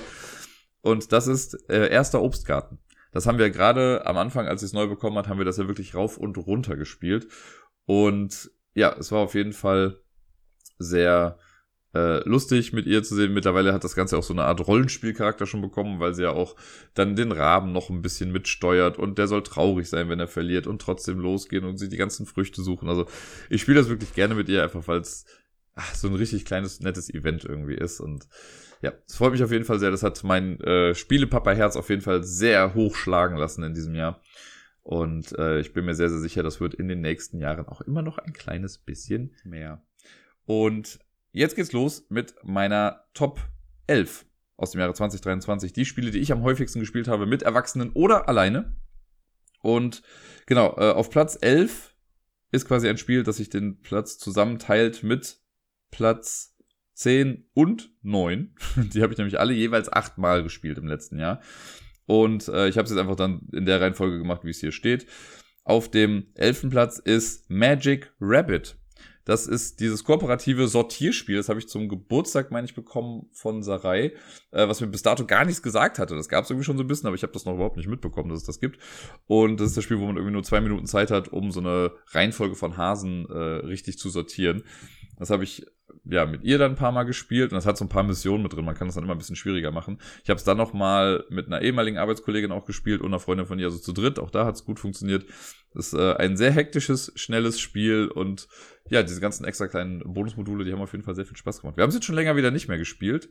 Könnte ich mal machen. Oder ich könnte es mal mit zur Arbeit nehmen und da vielleicht mal mit den Kids versuchen. Auf Platz Nummer 8 ist ein wundervolles Memory-Kartenspiel. Das, also meistens hört man, boah, ich hasse das total. Und dann spielt man es doch und ich finde es auf jeden Fall lustig. Und zwar ist es That's Not a Head. Ich liebe es einfach. Es ist so chaotisch. Man glaubt gar nicht, wie dumm man sich vorkommt, weil man sich drei Karten nicht merken kann im Prinzip. Man muss sich ja nur merken, was man vor sich hat und was vielleicht links und rechts von einem noch so ein bisschen ist. Ähm, aber das habe ich auch sehr, also das heißt sehr häufig nicht, sehr ich habe es achtmal gespielt jetzt in dem Jahr äh, und oft auch erklärt und ich finde es einfach fantastisch. That's Not a Head ist toll. Und dann ebenfalls äh, mit achtmal gespielt, ist dann quasi Platz neun ist äh, Clue Roland Heist Again. Das haben Sarah und ich auf der Spielemesse kennengelernt und sie hat es dann mitgenommen und wir haben es dann so gemacht, dass ich quasi von hier aus auch dann mitspielen kann. Wir haben uns dann Sachen einlaminiert äh, und haben es dann auch mal remote gespielt. Wir haben den äh, Deal, dass niemand Szenarien spielt, die wir noch nicht zu zweit gespielt haben. Das heißt, bisher konnten wir nur die ersten beiden dann immer noch so spielen. Aber das macht einfach Spaß. Das ist einfach echt eine coole Würfelspielerei, zu gucken, wie setze ich die Werkzeuge ein, wo trage ich welche Zahl ein, um dann auf dem ähm, Einbruchsplan irgendwie voranzuschreiten. Das fand ich sehr, sehr cool. Die einzelnen Charaktere spielen sich irgendwie auch alle echt unterschiedlich. Manche sind in manchen Szenarien einfach komplett irrelevant oder sind sehr schwierig, sie zu spielen, sagen wir es mal so. Und ich habe auf jeden Fall Bock, auch die schwierigen Szenarien noch zu machen. Wir haben es leider ein bisschen verpasst, das Weihnachtsszenario zu spielen. Das hatte ich nämlich im Vorfeld auch mal runtergeladen für uns. Vielleicht machen wir das einfach im Nachgang nochmal. Aber fand ich auf jeden Fall sehr cool. Das war ja auch so eins der Highlights der Spielemesse in diesem Jahr für mich. Dann sind wir bei Platz 8 und Platz 8, 7 und 6 habe ich auch alle gleich häufig gespielt. Würde ich mal behaupten, wobei ich fast sagen würde, na, doch, kommt hin. Auf Platz äh, 8 ist ein Solo-Spiel. Das habe ich bisher auch komplett nur Solo gespielt. Man kann es theoretisch auch, glaube ich, zu zweit spielen. Und das ist äh, Ukio von Frosted Games. So eine kleine Puzzle-Sache ist das. Ne? Man versucht, so ein Raster zu bilden aus Karten und muss verschiedene Aufgaben irgendwie dabei erfüllen. Habe ich äh, neunmal insgesamt gemacht bisher. Fand ich auch ganz nett. Wobei ich jetzt gerade dabei bin zu überlegen, das halt rauszuhauen äh, weil ich jetzt auch gerade nicht mehr so den Drang habe, das irgendwie noch zu spielen. Ebenfalls neunmal gespielt, damit dann jetzt quasi auf Platz sieben, ist Skyrockets der Nachfolger von Kites, das hektische Sanduhren rumdrehen mit Kartenspielen, was ja bei Skyrockets noch mal ein bisschen äh, aufs nächste Level gehoben wird und so ein bisschen die Gamer-Variante ist, wo es verschiedene Missionen gibt. Das ist auch wieder so ein Spiel, was äh, fällt unter die Crew meets irgendwas, hier in dem Fall dann Kites. Das äh, habe ich an zwei Instanzen mal gespielt und es hat beide mal sehr viel Spaß gemacht. Und ich freue mich wirklich, das nochmal häufiger zu spielen, um die ganzen anderen Szenarien irgendwie kennenzulernen. Und ebenfalls neunmal, und das war ja wirklich mein Highlight des Jahres oder meine Entdeckung des Jahres, sagen wir mal so, nicht mein Highlight, aber meine Entdeckung des Jahres und meine Überraschung des Jahres, AI Space Puzzle. Bescheuerter Name, sieht irgendwie erstmal sehr nichtssagend aus, wenn man sich die Schachtel anguckt. Und es war ja auch mehr so ein Last-Minute-Kauf, so spontan, ja, ich nehme es einfach mal mit, gucken wir mal, was es wird. Und das haben wir es mittlerweile auch schon neunmal gespielt, wenn nicht sogar häufiger, ich bin mir gar nicht sicher. Ähm, ja, dieses Ding, was, wo man eine Person ist quasi die AI und versucht Hinweise zu geben, kann das aber nur mit Plättchen machen und die anderen müssen diese Plättchen dann deuten. Und in jedem Szenario, auch hier wieder verschiedene Szenarien, hat man halt eine andere begrenzte Anzahl von Plättchen oder man darf nicht so viele Plättchen überhaupt legen. Sehr, sehr cool, es macht wirklich viel Spaß. Ich habe da eine, also ich bin froh, dass ich das mitgenommen habe. Bin auch froh, wenn ich es irgendwann mal wieder zu Hause habe. Äh, ich habe es momentan verdient. Dann äh, auf dem fünften Platz mit zehn gespielten Spielen ist das Spiel, was nach meiner Sicht eigentlich Spiel des Jahres hätte werden sollen, nämlich äh, Next Station London. Das mag ich richtig gerne. Ich kacke zwar gerade im Zehnkampf in einer Partie sowas von krass ab. Ich habe eigentlich gut angefangen, aber es ist einfach das komplette Bach runtergegangen. Aber ich mag Next Station London wirklich, wirklich gerne. Ich mag es, das zu erklären und ich finde, das ist ein super cooles Spielsystem. Ich habe Next Station Tokyo habe ich nur einmal online gespielt. Da müsste ich nochmal mehr Zeit mit verbringen, um zu gucken, wie mir das so gefällt. Aber ich finde, Next Station London ist einfach ein rundum gutes Spiel. Das macht auch, ja gut, das habe ich in Anführungszeichen nur zehnmal gespielt, ne? Aber es macht auch trotzdem nach den zehnmal äh, immer noch Spaß und ich freue mich da immer wieder drauf, wenn ich das spielen kann. Und ich finde auch einfach die Implementierung auf Board Game Arena richtig gut. Bis auf die Sache mit den Special Powers, das nervt mich so ein bisschen. Die funktionieren irgendwie nicht immer so richtig gut da. Aber trotzdem an sich gutes Spiel. Dann sind wir bei Platz 4. Platz 4 ist ein Spiel, das ich insgesamt elfmal gespielt habe. Äh, und zwar ist das ein reines Zwei-Personen-Spiel, was man komplett in der Hand spielen kann. Und das hat schon zu sehr lustigen Situationen geführt. Das ist Revolver Noir. Ich weiß noch, das habe ich das erste Mal mit Elvira gespielt. Und wir hatten eine ganze Menge Spaß damit, weil es irgendwie, keine Ahnung, man denkt, man ist so klug und dann ist man so dumm. Das trifft meistens auf mich dann irgendwie zu. Und dann habe ich das nochmal, mit Robert habe ich es mal auf einer Zugfahrt gespielt, mit Sarai habe ich es, glaube ich, im Flugzeug gespielt. Äh, mit Deni während der Zugfahrt. Also es ist ein perfektes Reisespiel. Ich mag das richtig gerne, dieses Katz- und Maus-Ding. Das ist eine echt gute kleine Perle. Ich mag's. Dann kommen wir zu, ja, schon zu Top 3. Jetzt muss ich nämlich hier die ganzen Kinderspiele erstmal überspringen. äh, insgesamt auf meiner Liste wäre es eigentlich auf Platz 5 mit 13 gespielten Spielen, was aber recht beachtlich ist, weil ich das Spiel gefühlt seit vier Wochen erst habe. Und zwar ist es ein Spiel, über das ich in den letzten vier Wochen dann auch jedes Mal regelmäßig äh, berichtet habe und ich habe es bisher nur einmal mit einer anderen Person gespielt und sonst immer solo und ich hau euch hier alles Mögliche dazu um die Ohren. Es ist natürlich Unmatched Adventures. Äh, Finde ich beachtlich, dass ich es wirklich erst seit so kurzer Zeit habe und es damit schon direkt auf Platz drei meiner meistgespielten Spiele in diesem Jahr kommt. Es wird wahrscheinlich, würde ich mal vermuten, wenn ich jetzt noch, wenn ich es wirklich am Ende des Jahres gemacht hätte, diese Liste, wäre es wahrscheinlich auf Platz eins. Ich werde es bestimmt noch vier, fünf Mal spielen, jetzt bis das Jahr vorbei ist. Und ähm, ja, Stand jetzt, weil es die letzte Episode des Jahres ist, ist es auf Platz drei. Ich liebe es, ihr habt es ja mitbekommen, ich werde dazu jetzt gar nicht mehr viel mehr sagen. Es ist einfach ein, ich, also ich finde es richtig gut, dass die es geschafft haben, aus einem ohnehin schon guten Spielsystem, weil Unmatched mochte ich ja auch vorher schon richtig gerne, das nochmal so umzukrempeln und zu sagen, ey, jetzt habt ihr es kooperativ und ihr könnt alles, was ihr bisher davon hattet, nochmal weiter benutzen. Und das finde ich so super, so ein cooler Move. Ja, das ist also Unmatched ist damit für mich von, ich sag mal, von einer 8,5 auf eine 10 einfach hochgegangen. Auf Platz Nummer 2, das ist ein Spiel, was ich ehrlich gesagt gar nicht mehr auf dem Schirm hatte, weil es schon in Anführungszeichen so lange her ist, dass ich es gespielt habe. Das war, sehe ich das hier irgendwann? Mein letztes Spiel davon war ich gucke schnell nach. Nein, das war falsch, das wollte ich nicht machen. Discard. Scheiße. Äh, am 25. März. Das ist also wirklich schon lange her. Wir haben es innerhalb kürzester Zeit durchgespielt. Es ist ein Legacy-Spiel. Und zwar The King's Dilemma. 15 Partien haben wir davon gespielt. Wir haben es, glaube ich, wirklich geschafft, innerhalb von einem Monat oder so das Ganze durchzuballern. Und ähm, das war richtig spaßig. Vor allen Dingen war es auch cool, weil es halt in der Spielegruppe war, die für mich zumindest komplett neu war. Mit all denen habe ich vorher noch nicht wirklich was gespielt. Es war beim lieben Johannes, schöne Grüße nochmal. Und wir haben uns äh, am Anfang aber recht schnell eingegroovt, muss ich sagen. Und am Ende waren halt so viele Insider auch einfach mit dabei. Und ich weiß noch, diese letzte Partie, wo, also am Ende gibt's halt auch so eine Art Endgame. Und wie dann da Allianzen geschmiedet wurden und Intrigen, also es war fantastisch. Ich habe es ja dann sogar gewinnen können mit ein bisschen Glück und Cunning Skills habe ich es ja geschafft, das Ganze dann noch so zu drehen, dass ich dann am Ende der König wurde. Aber also so oder so, auch wenn ich da jetzt verloren hätte. Ich habe ja eigentlich gedacht, das klappt sowieso nicht, was ich da mache. Das war für mich dann auch eine Überraschung. Aber äh, das war richtig gut. Und ich freue mich schon so sehr darauf, wenn dann hoffentlich nächstes Jahr äh, The Queen's Dilemma kommt. Das werden wir nämlich in der gleichen Runde dann auch wieder spielen. Und da bin ich gespannt, ob das den gleichen Magiefaktor dann mit sich bringt. Und auf Platz Nummer eins mit 16 gespielten Spielen, was ich auch ziemlich beachtlich finde, muss ich sagen, ist, habt ihr eine Idee? Mehr dazu nach der Werbung. Nein, Quatsch. Auf Platz Nummer eins habe ich Unlock. Und das ist das Ding, wo ich eben meinte, so ja, wenn ich jetzt jede einzelne Box gelockt hätte, wäre es wahrscheinlich noch mal ein bisschen was anderes. Aber ich habe insgesamt 16 Mal Unlock in diesem Jahr gespielt. Alle mit Sarai, wenn mich nicht alles täuscht. Und äh, ja, Unlock macht uns einfach sehr, sehr viel Spaß. Was soll ich anderes sagen? Das äh, ist einfach ein tolles System. Ich habe jetzt in der letzten Box, habt ihr mitbekommen, gab es ja zwei Fälle, die ich jetzt nicht zu 100% geil fand, aber der letzte, dieser hier Wuff-Abenteuer äh, im Bellraum oder so, wie das da hieß, war ja auch wieder echt süß und spannend und cool. Und es gibt wirklich insgesamt auf die ganze Serie gesehen, gibt es wenige Unlock-Fälle, die mich irgendwie enttäuschen.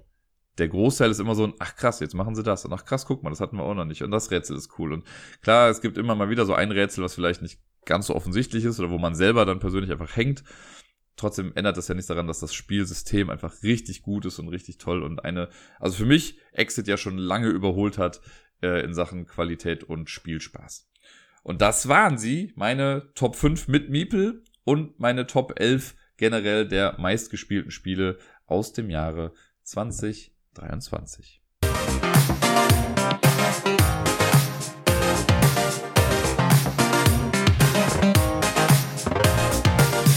und sonst so. Ja, was soll ich sagen? Frohe Weihnachten, frohe Festtage, schöne besinnliche, freie Tage, was auch immer ihr feiert, wie ihr feiert und ob ihr feiert. Fühlt euch zu irgendwas beglückwünscht. Äh, Weihnachten ist ja noch voll im Gange, deswegen kann ich noch gar nicht allzu viel dazu sagen. Aber äh, ja, gestern war ja der 24.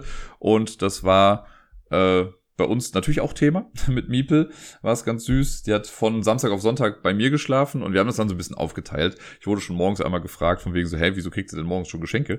Das war jetzt bei uns einfach so. Ich bin da jetzt ja nicht so krass drauf versessen, dass da irgendwelche Uhrzeiten eingehalten werden müssen. Und äh, deswegen haben wir es dann so gemacht, dass sie bei mir dann schläft und ich hatte ihr dann auch schon erzählt, so ja, morgen kommt der Weihnachtsmann und ähm, bei uns kommt der Weihnachtsmann nicht das Christkind, aus mehreren Gründen. Und dann hatte ich dann gesagt, ja, und dann, ne, vielleicht bringt der Weihnachtsmann ja Geschenke. Und es war dann so süß. Dann hat sie zum einen echt lang geschlafen. Sie war super aufgedreht am Samstag und hat dann aber bis, ich glaube, 8 Uhr geschlafen, was sie sonst sehr, sehr selten macht, dass sie so lange schläft. Und sie fragt dann immer morgens, wenn sie auf so, Papa, kann ich noch kuscheln kommen? Und dann kommt sie meistens von ihrem Zimmer dann halt in mein Zimmer. Und dieses Mal hat sie sich aber gar nicht richtig hingelegt, sondern das war so süß. Sie kam dann meinte so, Papa, der Weihnachtsmann hat gar nichts gebracht. Weil sie, glaube ich, dachte, der liegt in ihr Zimmer oder so. Und dann habe ich gesagt, doch, ich bin mir sehr sicher, dass der was gebracht hat. Und wir gucken nachher mal unterm Baum. Und dann ist sie so eingefallen, ah ja, der Baum. Und dann ist sie losgelaufen, hat geguckt und hat strahlende, riesengroße Augen gemacht, als sie gesehen hat, dass dann wirklich was unterm Baum lag. Äh, und sie konnte dann auch, also doch, sie konnte warten mit ihrem Geschenk. Sie hatte nämlich mir auch eins mitgebracht, schon, was wir auch noch mit zusammen unter den Baum gelegt hatten. Und sie fand es viel spannender zu sehen, wie ich dann mein Geschenk auspacke. Das war auf jeden Fall auch sehr süß. Sie hat äh, so eine riesige DIN A4-Karte quasi gemacht mit super tollen Stickern drauf. Äh, tollen, aber viele Sticker. Äh, und zusammen mit Gerda hat sie noch so einen Stern ausgeschnitten und den dann noch bemalt und so. Da war sie sehr happy, als ich das dann ausgepackt habe und mich da super drüber gefreut habe. Schokolade war auch mit drin und noch so Bügelperlen-Sachen. Äh, das war sehr süß. Und dann hatte sie darüber hinweg, hat sie quasi komplett erstmal vergessen, dass sie auch noch Geschenke hatte. Die hat sie dann aber auch noch ausgepackt und äh, sie hat zwei äh, Sachen bekommen hier vom rothaarigen Weihnachtsmann. Zum einen ein Fotoalbum, das äh, noch leer ist, wo nur eine selbstgemachte Weihnachtskarte, also quasi ein Foto von ihr und mir mit drin ist. Und zugehörig dazu dann das andere Geschenk, eine kleine Mini-Kamera. Sie macht in letzter Zeit ist sie sehr oft dabei, wenn wir irgendwie ich sie abhole oder so und wir gehen an Graffiti-Wänden vorbei, dann sagt sie immer so, Papa, mach doch davon mal ein Foto. Und äh, fragt das generell häufig oder bei Gerda, da hat sie gefühlt 15 Milliarden Selfies schon gemacht irgendwie. Und ich dachte mir, ach komm, so könnte ich mit ihr zusammen mal irgendwie rumgehen, dann können wir beide Fotos machen. Deswegen hat sie jetzt so eine kleine süße Kamera bekommen. Jetzt nicht mit der besten Qualität und was weiß ich nicht was, ne? Wer weiß, ob das Ding von Dauer ist.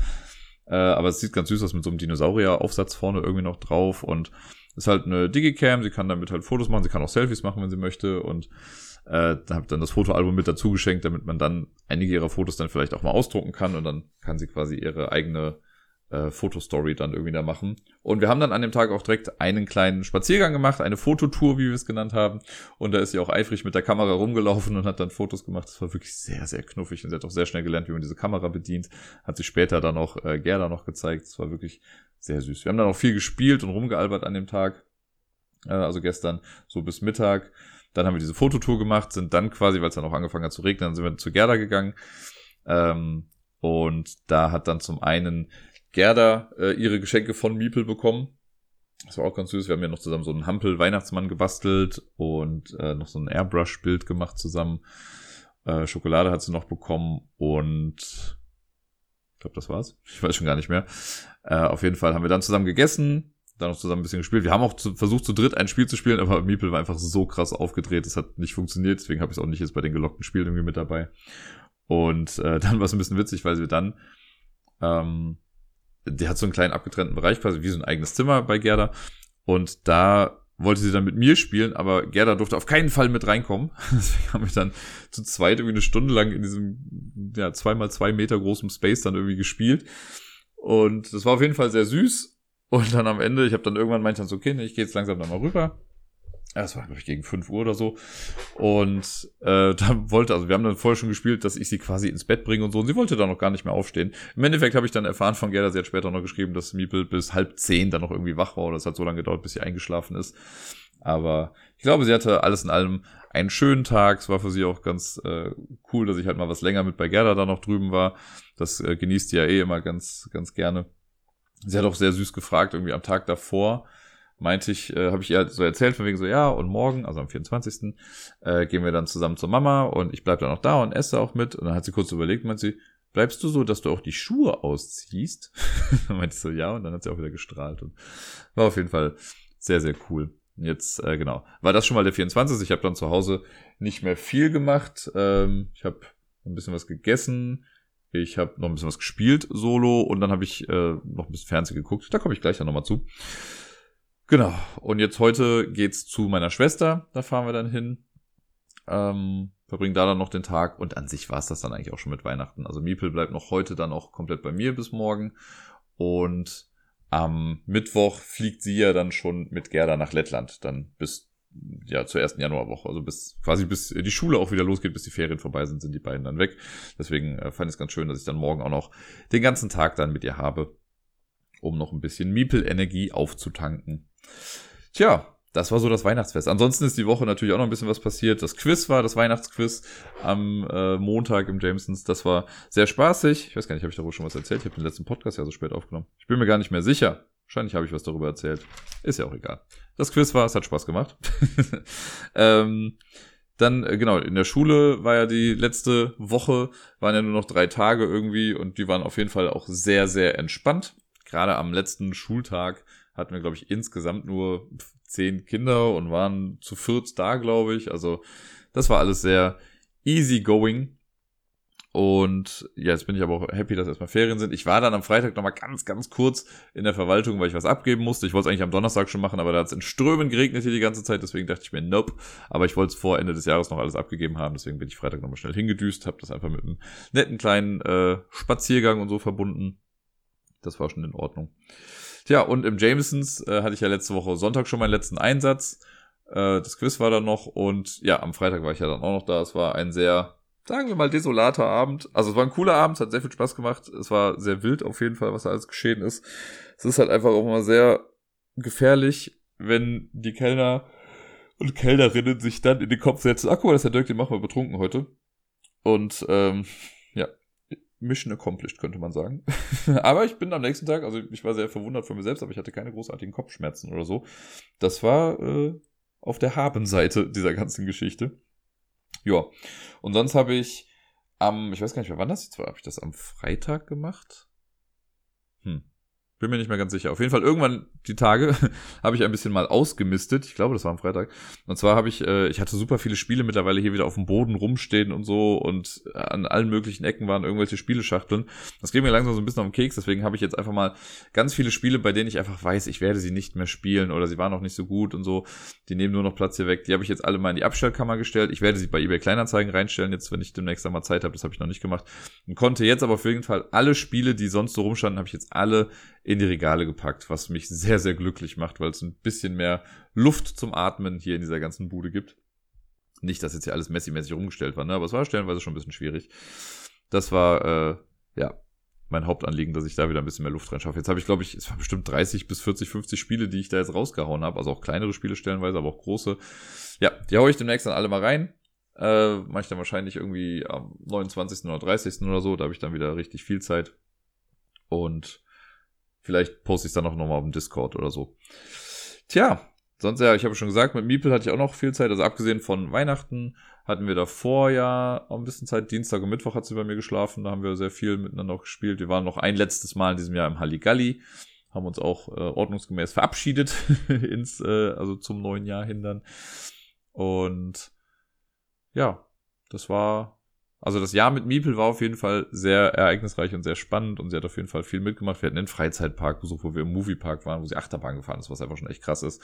Äh, der erste Kinobesuch war ja, glaube ich, auch dieses Jahr. Wir waren schon zweimal jetzt im Kino. Wir haben jetzt äh, an, war das an, ich weiß gar nicht mehr, was am Samstag? Ich glaube am Samstag äh, haben wir den neuen Paw Patrol Film geguckt, den mit den Superhelden. Was ich immer so ein bisschen seltsam finde, weil es ist halt zwar Paw Patrol, aber irgendwie nicht so richtig die Continuity aus der Serie. Aber egal. Wir haben es geguckt, war spaßig. Ähm, ich fand den sogar auch relativ unterhaltsam hier und da. Also ich fand auch schon den ersten Film, den mag ich ja auch irgendwie. Man lernt es zu lieben als Elternteil. Ähm, ja, aber es ist auf jeden Fall krass, immer wieder zu sehen, wie Meeple sich so weiterentwickelt und was da alles für Updates immer runtergeladen werden. Und es wird einfach noch weiterhin einfach so, so spannend. Ähm, ja, ich mag die Kleine schon ganz gerne, wie man vielleicht merkt. Tja, ansonsten, ich habe es eben schon mal kurz gespoilert, ich habe ja gestern Abend an Weihnachten noch äh, Fernsehen auch geguckt, also Fernsehen sage ich, ne, hier Netflix und so gedöns, beziehungsweise Disney Plus war's. Ich habe zum einen, das war nicht Disney Plus, das war bei Amazon Prime, ich habe von äh, LOL, also von LOL, habe ich das Weihnachtsspecial geguckt, was ich wieder sehr unterhaltsam fand, stellenweise. Es gibt ein paar, die mag ich mehr, ein paar, die mag ich weniger, aber äh, doch, das war sehr cool auf jeden Fall. Und dann habe ich Culprits weitergeguckt. Das ist eine Serie, die habe ich letzte Woche angefangen. Da gibt's bei Disney Plus, hat irgendwie acht Folgen und es ist gar nicht so die bahnbrechendste Serie überhaupt, aber gerade packt sie mich irgendwie so ein bisschen. Äh, Hauptdarsteller der ganzen äh, der Serie ist einer, der damals schon bei Misfits mitgespielt hat. Diese britische Serie von den äh, Teenager-Delinquenten, die quasi dann Superkräfte bekommen, die S-Bow 5. Und einer von denen spielt quasi hier die Hauptrolle. Und ich finde es richtig gut, weil es auf mehreren Zeitebenen spielt und da geht's quasi, also ohne zu viel zu spoilern, aber es geht quasi um einen ähm, damals ist irgendwie ein Job gewesen, wo Leute involviert waren. Die haben so eine Art Bankraub, sage ich jetzt mal, begangen. Es war jetzt keine Bank, aber die haben was ausgeraubt. Äh, und jetzt spielt es quasi drei Jahre später und es sitzt jemand denen auf den Fersen so. Und man sieht immer in verschiedenen Zeitebenen, was wann wo passiert ist. Und man muss sich das so langsam zusammensetzen. Ich finde es doch irgendwie spannend, sehr international. Das Ganze fühlt sich sehr cool an. Ich bin jetzt, glaube ich, in Folge fünf oder sechs. Das heißt, ein kleines bisschen habe ich noch vor mir. Macht auf jeden Fall sehr viel Spaß. Ich äh, hoffe, dass mich das Ende nicht enttäuscht und werde da bestimmt in der nächsten Episode nochmal was zu sagen, weil ich dann ja fertig sein werde mit der Serie. Im besten Fall. Tja, und sonst habe ich hier noch stehen, also generell 2023, was war das für ein Jahr? Sehr cool irgendwie. Äh, irgendwie alles, was ich mag, ist noch intensiver geworden. So habe ich es für mich irgendwie mal betitelt. Und ich find's gut. Ich habe äh, eine Menge, also ein paar Sachen meiner ewigen To-Do-Liste konnte ich irgendwie abhaken. Sowas wie Schulden abbezahlen und also Sachen. So, das habe ich jetzt alles mal ad acta gelegen können. Und generell kann ich sagen, unterm Strich war es einfach echt ein ganz gutes Jahr für mich. Und äh, das liegt natürlich auch mit an der Community. Da macht es nämlich immer noch sehr, sehr viel Spaß. Ähm, deswegen sage ich hier einfach schon mal generell an euch alle, die ihr hier so zuhört oder die ihr auf dem Discord seid oder beim Zehnkampf mitmacht oder auf äh, Twitter oder Blue Sky oder sonst wo irgendwie kommuniziert. Danke, danke, danke. Ähm, auch im nächsten Jahr werde ich sehr wahrscheinlich ganz normal weitermachen. Die 300 möchte ich auf jeden Fall voll machen und dann wahrscheinlich nochmal 200, damit ich auf die 500 komme und dann machen wir es rund 10.000. Ähm, ich weiß nicht, ob ich das jemals erleben werde, wahrscheinlich nicht, aber gucken wir mal. Es macht wirklich viel Spaß. Ähm, Danke für das Ganze. Es gibt aber ein paar Menschen, denen ich heute äh, zu dieser besonderen Folge nochmal expliziter etwas danken möchte. Zum einen die liebe Elvira, äh, von der habe ich nämlich auch ein Weihnachtsgeschenk bekommen. Das hat sie mir beim Quiz gegeben und ich habe es natürlich ordnungsgemäß am 24. aufgemacht. Allerdings halt sehr früh, was sie ein bisschen gewundert hat, aber ich habe es ja eben schon mal erzählt. Ne? Wir haben ja das morgens dann schon mit Miepel und so gemacht hier. Und äh, von ihr habe ich Foldology bekommen, so heißt das Ganze, glaube ich. Äh, das ist ja, eine Art Spiel, aber jetzt keins, was man, glaube ich, großartig loggen kann. Und zwar sind das einfach 100 Origami-Falträtsel. das heißt, äh, wenn man das aufklappt, so, dann hast du halt 100 verschiedene Blätter, du reißt dir eins ab und musst das dann so falten, dass du am Ende das Motiv des Blattes dann quasi äh, zusammenhängend siehst. Und ich habe mich dann direkt dran gesetzt, äh, also direkt, aber ich habe mich dann abends dran gesetzt und ich bin jetzt bei die ersten elf habe ich geschafft. Beim zwölften wird schon schwierig gerade. Da habe ich gerade noch keine Ahnung, wie ich da weitermachen kann. Aber das macht auf jeden Fall sehr viel Spaß. Dankeschön, das war sehr lieb. Äh, und ich werde da bestimmt noch ein bisschen Spaß mit haben und bestimmt auch ein bisschen dran verzweifeln. Dann äh, Nasgorian. Vielen lieben Dank dir. Für, äh, da kam auch schon ein Paket an die Woche. Und äh, da war was ganz Süßes drin. Oh Gott, ich habe jetzt, sagen wir, wir fangen 2024 damit an, okay, weil ich habe es jetzt in der Tat vergessen. Ich wollte mir das nämlich sehr prominent hier auf den Tisch stellen. Und zwar hat er im Prinzip ein Geschenk für Miepel gemacht, nämlich ein Phrasenschwein. So ein, ein sehr, sagen wir mal, kreativ bemaltes Sparschwein. Und ich soll jedes Mal, wenn ich irgendwelche Phrasen im Podcast benutze, sowas wie das beste Zwei-Personen-Spiel aller Zeiten. Ich kann mich nicht dran erinnern, dass ich das jemals gesagt habe. Aber sowas zum Beispiel, das soll ich, äh, dann soll ich immer was ins äh, Sparschwein reinwerfen. Was ich eine ganz süße Idee finde, weil das ganze Geld soll dann natürlich für Miepel sein. Und ähm, ja, da musste ich sehr grinsen, als ich das gelesen hatte. Das heißt, ich brauche demnächst also einen Vorrat an Münzen neben meinem Laptop und das Schwein neben meinem Laptop. Und dann werdet ihr immer ein Klirren hören, wenn ich mich selber dabei erwische, irgendwelche Phrasen in den Mund genommen zu haben. Äh, ja, aber vielen lieben Dank dafür, das ist eine sehr süße Idee. Das hat mich sehr gefreut. Und äh, ich habe nicht explizit ein Weihnachtsgeschenk von ihm bekommen, aber von Deni habe ich zwei Adventskalender. Gab es zwei Adventskalender, die habe nicht nur ich bekommen. Äh, dafür wollte ich auch einfach mal ein großes, großes Danke aussprechen. Er hat nämlich zum einen mir einen Adventskalender gemacht und er hat Miepel einen Adventskalender gemacht. Meiner war schon sehr cool. Bei mir war es so, ich habe ähm, jeden Tag einen Umschlag aufmachen können und da drin waren äh, ja nochmal kleinere Umschläge, zumindest in den ersten 17, hm, 16 oder so. Und äh, da waren immer Spielecover drauf. Und dazu gab es immer pro Tag ein Mini-Rätsel. Also sowas wie, keine Ahnung, das Rätsel im Sinne von, ich war Spiel des Jahres 19, was weiß ich, 1983 gab es einmal. Ich habe auch so geguckt. Und dann musste ich anhand der Spielecover quasi rausfinden, äh, welchen Umschlag ich aufmachen darf. Also ich musste das passende Spiel finden. Einmal war es zum Beispiel äh, SVC oder DSVC oder sowas. Das war dann für die Siedler von Katan. Mittlerweile heißt es nur noch Katan, aber ich bin mal nicht so. Äh, und dann durfte ich halt den Katan-Umschlag aufmachen und in jedem Umschlag waren dann äh, ein oder zwei Puzzleteile drin und das hat im Endeffekt dann ein Foto von uns beiden ergeben von letztem Jahr. Ich habe ihm letztes Jahr zum Geburtstag ja diese Lidl-Weihnachtspullis geschenkt. Und da haben wir ein äh, Foto von gemacht und das hat er mir jetzt als Mini-Puzzle mit sieben mal sieben Teilen irgendwie gemacht.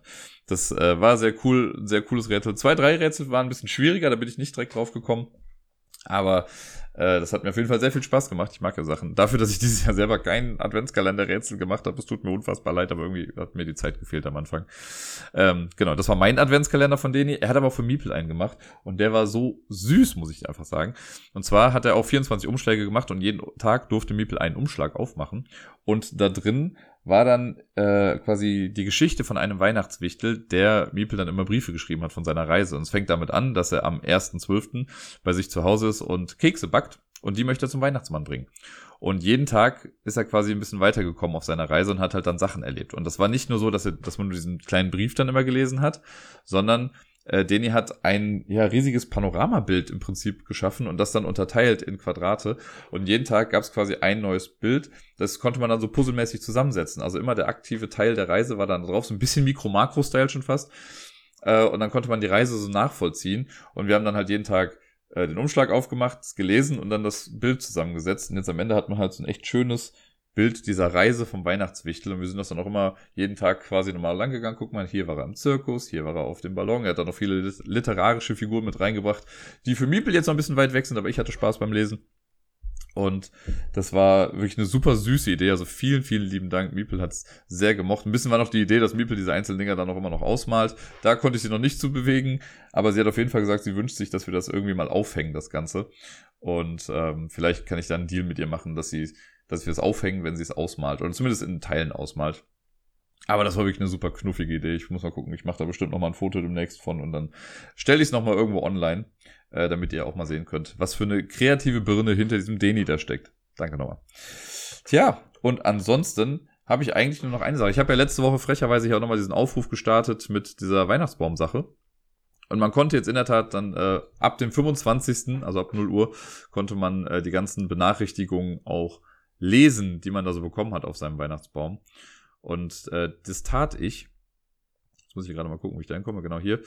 Ähm, ich habe insgesamt 76 äh, Nachrichten bekommen, was eine ganze Menge ist. Vielen, vielen lieben Dank. Und äh, viele Nachrichten waren äh, einfach ein frohes Weihnachten oder Merry Christmas und so. Da habe ich mich auch sehr drüber gefreut. Also danke an alle Zuhörenden, die da was hinterlassen haben. Ein paar Leute haben auch ein bisschen mehr was geschrieben. Ähm, dass ich bei Autofahrten gehört werde, das freut mich sehr. Und da waren ein paar Leute, die ich übers Jamesons kenne. Ich habe es ja auch beim Quiz ja auch quasi äh, gepostet. So, dann haben Leute da äh, was hingeschrieben, das so, so Quiz-intern ist. Ähm, vom Mattes habe ich noch was bekommen, der sagt, vielleicht kriegen wir noch mal eine schnelle Runde Firefly Best of Seven hin. Das ist einfach der beste Insider ever, der wird nie weggehen. Ähm, ja, ich äh, freue mich auf jeden Fall, hoffe, viele euch von euch sehen zu können. Aber eine wichtige Frage war dabei, äh, nämlich von der lieben Silvia, schöne Grüße. Äh, ich lese es jetzt einfach mal vor. Die hat nämlich geschrieben, äh, Hi Dirk, ich höre total gerne deinen Podcast, mega sympathisch. Auch die Spieletipps für Kinder sind super, da findet man selten gute Empfehlungen anderswo. Also frohe Weihnachten für dich und deine Liebsten. Und PS, du sagst ab und zu, schreibt mir gerne zu Thema XY, aber wo und wie eigentlich? Das ist eine sehr gute Frage, wahrscheinlich haue ich das einfach super schnell irgendwie raus oder sage es dann manchmal so in der Annahme, dass Menschen das schon irgendwie wissen. Aber äh, danke nochmal für den Hinweis. Also, wenn man mich kontaktieren möchte, könnte man das entweder per Mail machen an mail.ablagestapel.com. Ähm, man kann sich äh, auf den Discord einladen lassen. Also ich versuche nochmal dran zu denken, den Discord-Link, ich schreibe mir das nochmal gerade auf, den Discord-Link zu posten äh, in die Show Notes. Also wenn ihr den Podcast seht, dann gibt es ja immer so eine Beschreibung und da habe ich ein paar Mal schon den Link für den Discord mit reingepackt. Da könnte man dann schreiben. Man könnte es per, ja, bei Twitter bin ich nicht mehr wirklich so oft. Per Blue Sky könnte man es jetzt machen. Da bin ich bei äh, ablagestapel.bsky Schlag mich tot, keine Ahnung, wie dieses ganze Handle-Ding da funktioniert, aber Ablagestapel bin ich da. Das sind erstmal so die gängigsten Methoden. In mein, auf der Homepage gibt es auch noch mein Impressum, man könnte mir auch Post schicken, äh, was ja manche Menschen hin und wieder tun. Also das sind so die gängigsten Möglichkeiten, würde ich mal sagen, irgendwie zu kontaktieren, also mich zu kontaktieren oder mir zu schreiben, ähm, oder wo ich dann auf jeden Fall auch lesen werde. Ich bin nicht immer der Schnellste im Zurückschreiben, das weiß ich, aber ich gebe mein Bestes. äh, aber ja, das wären so die Ideen, wo man das machen könnte. Ansonsten, äh, genau, hier, frohe Weihnachten, frohe Weihnachten, frohe Weihnachten, frohe Weihnachten, frohe Weihnachten, Frohe Weihnachten. Die ganze Zeit nein. Ähm, danke für den coolen Podcast, wurde gesagt. Bei einer Sache war ich sehr verwirrt. Und zwar der liebe Deni, erinnert euch an diese kreative Birne, von der ich eben gesprochen habe. Der hat das Ganze auch gemacht. Und ich bin mir nicht ganz sicher. Also er, er war lustig und hat seinen Namen und die Nachricht rückwärts geschrieben. Aber er hat seinen Namen falsch rückwärts geschrieben. Ich weiß nicht, ob ihm das bewusst ist. Vielleicht sollte ich ihn mal drauf ansprechen. Ähm, ja, und sonst dann kommen schon sehr viele hier vom Quiz und so. Aber ja, danke. Ich war echt sehr happy, als ich gesehen habe, wie viele das da sind. Viele kleine Insider auch mit drin. Vielen, vielen lieben Dank für alle, die sich da mit drauf verewigt haben. Das war sehr schön. Ich habe auch in der Tat bis 0 Uhr gewartet. Dann war es auch so ein kleiner Downer, weil dann hieß es irgendwie, ja, es sind so viele Leute, ihr müsst euch jetzt die App runterladen. Okay, dann habe ich jetzt das Passwort nicht mehr parat gehabt. Aber ich habe es irgendwann hinbekommen alles und äh, konnte mir alles durchlesen. Also Dankeschön dafür. Danke für eure Treue in den mittlerweile schon, wie lange war es jetzt schon? Ich habe schon wieder vergessen. Bin es bei fünf Jahren, im sechsten Jahr, im siebten Jahr, ich weiß schon gar nicht mehr, ich habe den Überblick verloren. Bald auf jeden Fall, nicht mehr lange, noch sieben Folgen, dann ist ja schon Folge 300, ich habe es beim letzten Mal ja im Outro, glaube ich, auch gesagt. Äh, das wird nochmal ein großer Meilenstein und ich muss mal gucken. Ich habe letzte Woche auch irgendwann mal bei Instagram gefragt, da versuche ich gerade mal so ein bisschen aktiver zu sein, ähm, zumindest was die Stories angeht. Irgendwie mit dem Posten irgendwie fehlt mir da so ein bisschen die Muse zu, aber auf die Stories habe ich immer so ein bisschen Bock. Und da habe ich letzte Woche mal gefragt, so, ey, Folge 300 steht bald an, äh, was habt ihr denn so für Ideen? Und eine ernstzunehmende Antwort gab's. Vom äh, Kai war es, glaube ich, der meinte, ich soll äh, die HörerInnen quasi befragen, was deren Top-Spiele sind oder so und äh, das einmal quasi einspielen lassen. Und, oder zumindest in die Richtung sollte es gehen. Finde ich eine gute Idee. Vielleicht überlege ich mir da noch was, wie ich das sinnvoll machen kann. Ähm, Deni hat geschrieben, ich soll die Silent-Version machen. Also mal einfach zum 300. Mal mache ich die, die Stummfilmfolge quasi vom Ablagestapel. Möglich. Und äh, die Caro hat noch geschrieben, Torte. Ich weiß nicht ganz genau, was du meinst. Spiele mit Torten oder soll ich einfach generell eine Torte haben? Ich finde es eigentlich keine schlechte Idee. Ich finde, ich hätte eine Torte verdient nach 300 Folgen. Äh, und wenn ich sie mir selbst backen muss, dann tue ich das eben.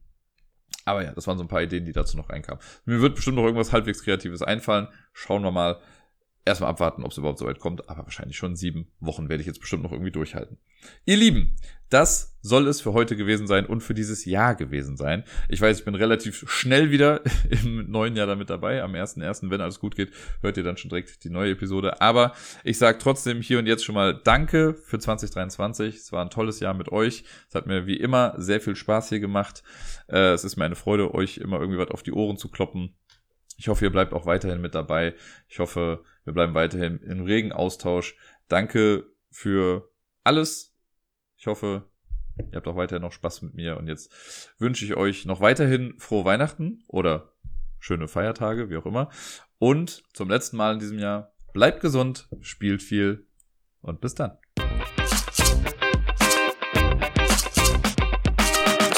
Ich werde euch natürlich nicht einfach so entlassen, ohne noch zu sagen, ich wünsche euch allen einen guten Rutsch ins neue Jahr. Möge 2024 noch besser werden als 2023.